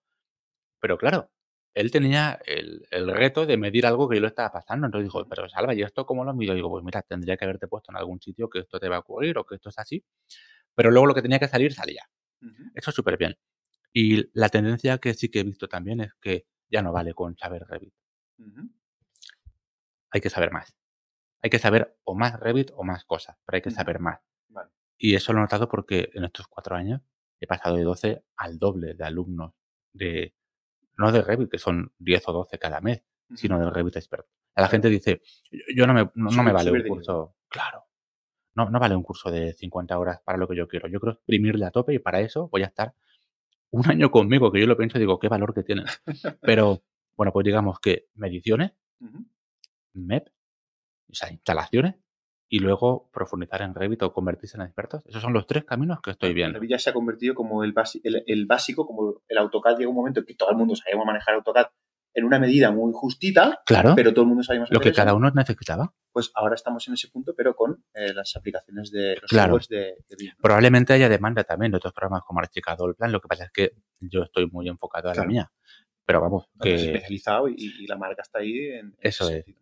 Pero vamos, que sí, sí, hay unas tendencias bastante claras. Muy bien. A ver, espera, espera, que hay- aquí hay más cosas. Grandísima respuesta. Hombre, ¿qué, qué es- qué esperabas, José Ángel? de una respuesta de Salva, por Bueno, favor. también es porque él me quiere mucho y, vamos, me mira como unos ojos. Mira, mira lo que nos dice Oscar.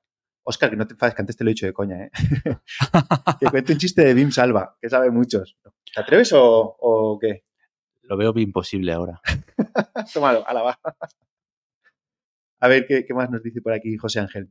Creo que nos ha comentado, pero nos hemos dado cuenta ya que en BIM no existe un modelo único. ¿Qué se debe modelar dependiendo de más o menos qué uso se le va a dar a ese modelo? Muy Eso- bueno, Mm. muy bueno. Pues mira, ha tenido que venir la ISO 19650 Vale. para, para evolucionar el concepto de LOD ¿Vale? hacia LOIN, donde es LOIN, Vale. L-O-I-N, Level of Information Needed. Y entonces te dice qué necesitas en cada momento, quién lo tiene que necesitar y por qué. De manera que eso pretende frenar un poco el, lo quiero todo, quiero un LOT 500. Y dices, pero ¿cómo te voy a hacer un LOT 500? ¿Para qué? Muy bien. Lo primero, ¿para qué? Y después, ¿para qué lo quieres tú? Vamos. Entonces, la verdad es que esto nos ha venido muy bien para saber un poco qué. Pero el, antes estábamos hablando de si lo que yo modelo como un proyecto a ti te vale para planificar. Y la respuesta era que no. Y que cada uno se lo tiene que modificar. Entonces, fíjate, esto es una conversación que tuvimos en su momento varios técnicos y era, yo tengo mi modelo de arquitectura o mi modelo de proyecto, vamos a llamarlo modelo de proyecto, y te lo paso a ti o a la constructora para que desarrolléis vuestro modelo de construcción, que es lo mismo, pero está pues, por distintas capas, distintos elementos. Y a ti te va a venir genial para sacar las certificaciones, para planificar, para todo. Pero cuando la obra acaba, ¿qué modelo quiero? ¿El tuyo o el mío? Vuelvo a querer el mío. Porque, ni uno ni otro, porque tiene que ser un modelo evolucionado con el Claro, con los cambios, pero ¿de cuál parto? Porque al final yo no necesito que tenga los muros por capas uno detrás de otro. O si tú has partido, un ejemplo muy bueno, si tú has partido en lote el forjado, o en lote de hormigonado, o de lo que quieras, cuando acaba yo tengo un forjado. Yo no tengo siete lotes, yo tengo un forjado. Entonces, digamos que se acerca más al mío, que tendrá que estar evolucionado de nuevo, pero eso es un, es un concepto muy bueno. Hay que, el modelo no, no, es el mismo siempre en todo momento, sino que va cambiando. Cada uno que lo coge se lo hace suyo. Y luego lo que necesitamos modelar, en cada caso, como ven ha dicho José Ángeles, oye, es que yo voy a hacer esto, no necesito tenerlo todo, ni mucho menos. Yo soy súper simplista, bien, de oye, va, ya tenemos, ya tenemos bastante con el código técnico, vamos a trabajar lo mejor posible y ya está. Esto seguramente haya salido porque ahora como las administraciones se están poniendo las pilas para frenarles un poco los pies en cierta medida, ¿no? Porque eh, tenía la, manía de, meter en las licitaciones pues el tope de los topes. Claro. Y... Hombre, es una súper buena noticia que ya esté el plan BIM y que esté funcionando. dices, ostras, qué bien que, que por fin estamos empezando aquí el plan BIM tiene muchas cosas que se pueden mejorar o pulir o, discutir, pero, pero ya estamos ahí, pero ya estamos ahí, ya estamos ahí. Entonces probablemente haya cosas que ahora las veamos y digamos, esto no, hay que modelar menos porque tú, bueno, pues en el ice build, si tú me pides un ice build, yo no te voy a hacer plano. ¿Por qué? Porque ¿para qué los quieres? Si tú quieres el modelo, es el ice build. Los planos se hacen para que el albañil pueda construir ya está construido. Yo no necesito ponerte el plano de revestimiento pintado en amarillo o lo que sea. Entonces, cambia el concepto, cambia el concepto, pero es, cierto, cada cosa es para una cosa concreta. Pues fenomenal. Eh, yo creo que nos ha salido un programa bastante niqueladito, ¿eh? O sea que no sé lo que opinaréis los que estáis aquí en directo y los que los estáis escuchando eh, después en el formato podcast, lo que sea. Pero, pero nos ha salido bordado. A mí me ha encantado el programita este. A mí es que, aparte, es que me encanta el, el tema me, gusta, ya me gustaría saber más sobre el tema, pero bueno, no, no, me, no, llego, tengo que venir más veces aquí a enseñar para que me cuentes más cosas. pero bueno, hasta aquí hemos llegado. Eh, oye, para el que no te tenga fichado, eh, los que habéis visto alguna vez alguna formación en LinkedIn de PIM y todo eso, es Salva el que, que tiene todas estas formaciones, los libros de, que comentabas antes de Revit, los de Anaya son, También. los que has desarrollado tú y todo eso, o sea que que, tiene un poquito de autoridad este hombre. ¿eh? Así que. Por cierto. A ver, a ver. Quiero decirlo públicamente porque no creo que nadie lo interprete mal. El, ministerio acaba de, sacar una serie de vídeos eh, hablando de BIM, explicando divulgativos. Te van a llegar por todos lados. El que sale hablando de los vídeos soy yo. Pero el trabajo no es mío. El trabajo de todos los que han creado los guiones, los han editado, los han armonizado y yo solo, yo solo he puesto mi voz. O sea, yo solamente salgo hablando, pero realmente hay un vídeo en el que sí que que junto con David Barco, justamente, ah, estuvimos haciendo el guion los dos juntos, luego soy yo el que, pues, no, la pues lo lees tú. Y, los he leído yo, pero el trabajo no es mío. o sea, hay muchos más detrás de mí, es decir, que... yo realmente estoy tapando porque estoy en la cámara, pero el trabajo de todos los demás, de la comisión que ha estado ahí a tope pues yo tengo ganas de que me lleguen. Todavía no he visto ninguna, pero seguro que, empezarán a salir ahora dentro de poquito estos vídeos, porque entiendo que sí que se van poniendo las pilas y que todo esto del plan BIM pues tiene que ir evolucionando y dando esos pasitos que vamos a ir viendo poco a poco, ¿no? Sí. Muy bien, pues eh, por no alargarlo mucho más, aunque podemos estar aquí toda la tarde con Salva, que además lo volveremos a invitar seguro porque ya le estoy dando vueltas a ver qué tema me invento para poder estar otra vez con Salva. Esperamos, aunque no esté Antonio, que os haya gustado, yo estoy seguro de que sí Y si tenéis más preguntas sobre este tema, pues no dudéis en ponerlas en eh, los comentarios porque yo se las trasladaré a Salva y, y haremos otro programita. Incluso podemos hacer un programa de preguntas y respuestas sobre BIM, ¡Ostras! que ya lo hicimos una ocasión y vino Iván, y vino Iván Guerra, Hombre. que es nuestro BIMer de cabecera, porque yo creo que ya tiene la, la- la- la ta- la taza, como es en el hormiguero, la tarjeta Sí. VIP del hormiguero, pues eh, tiene nuestra tarjeta VIP eh, Iván Guerra, es nuestro BIMer de cabecera, pero bueno, si hacen otra vez preguntas sobre BIM, pues ya podemos tener los dos. Hombre, claro. Así que estaría súper bien. Y nada más, eh, despedirnos. eh, esperamos que os haya gustado. Acordaros que siempre tenéis que darnos una estrellita, los comentarios, me gusta, compartiros, bla, bla, bla, bla, bla. Todas estas cosas que, que siempre decimos. Y nada, nos vemos en el siguiente programa. Así que, Salva, muchísimas gracias. Un placer siempre. Adiós. Oye, enséñeme, no os olvidéis. A tope. Enséñeme. Adiós. Hasta luego.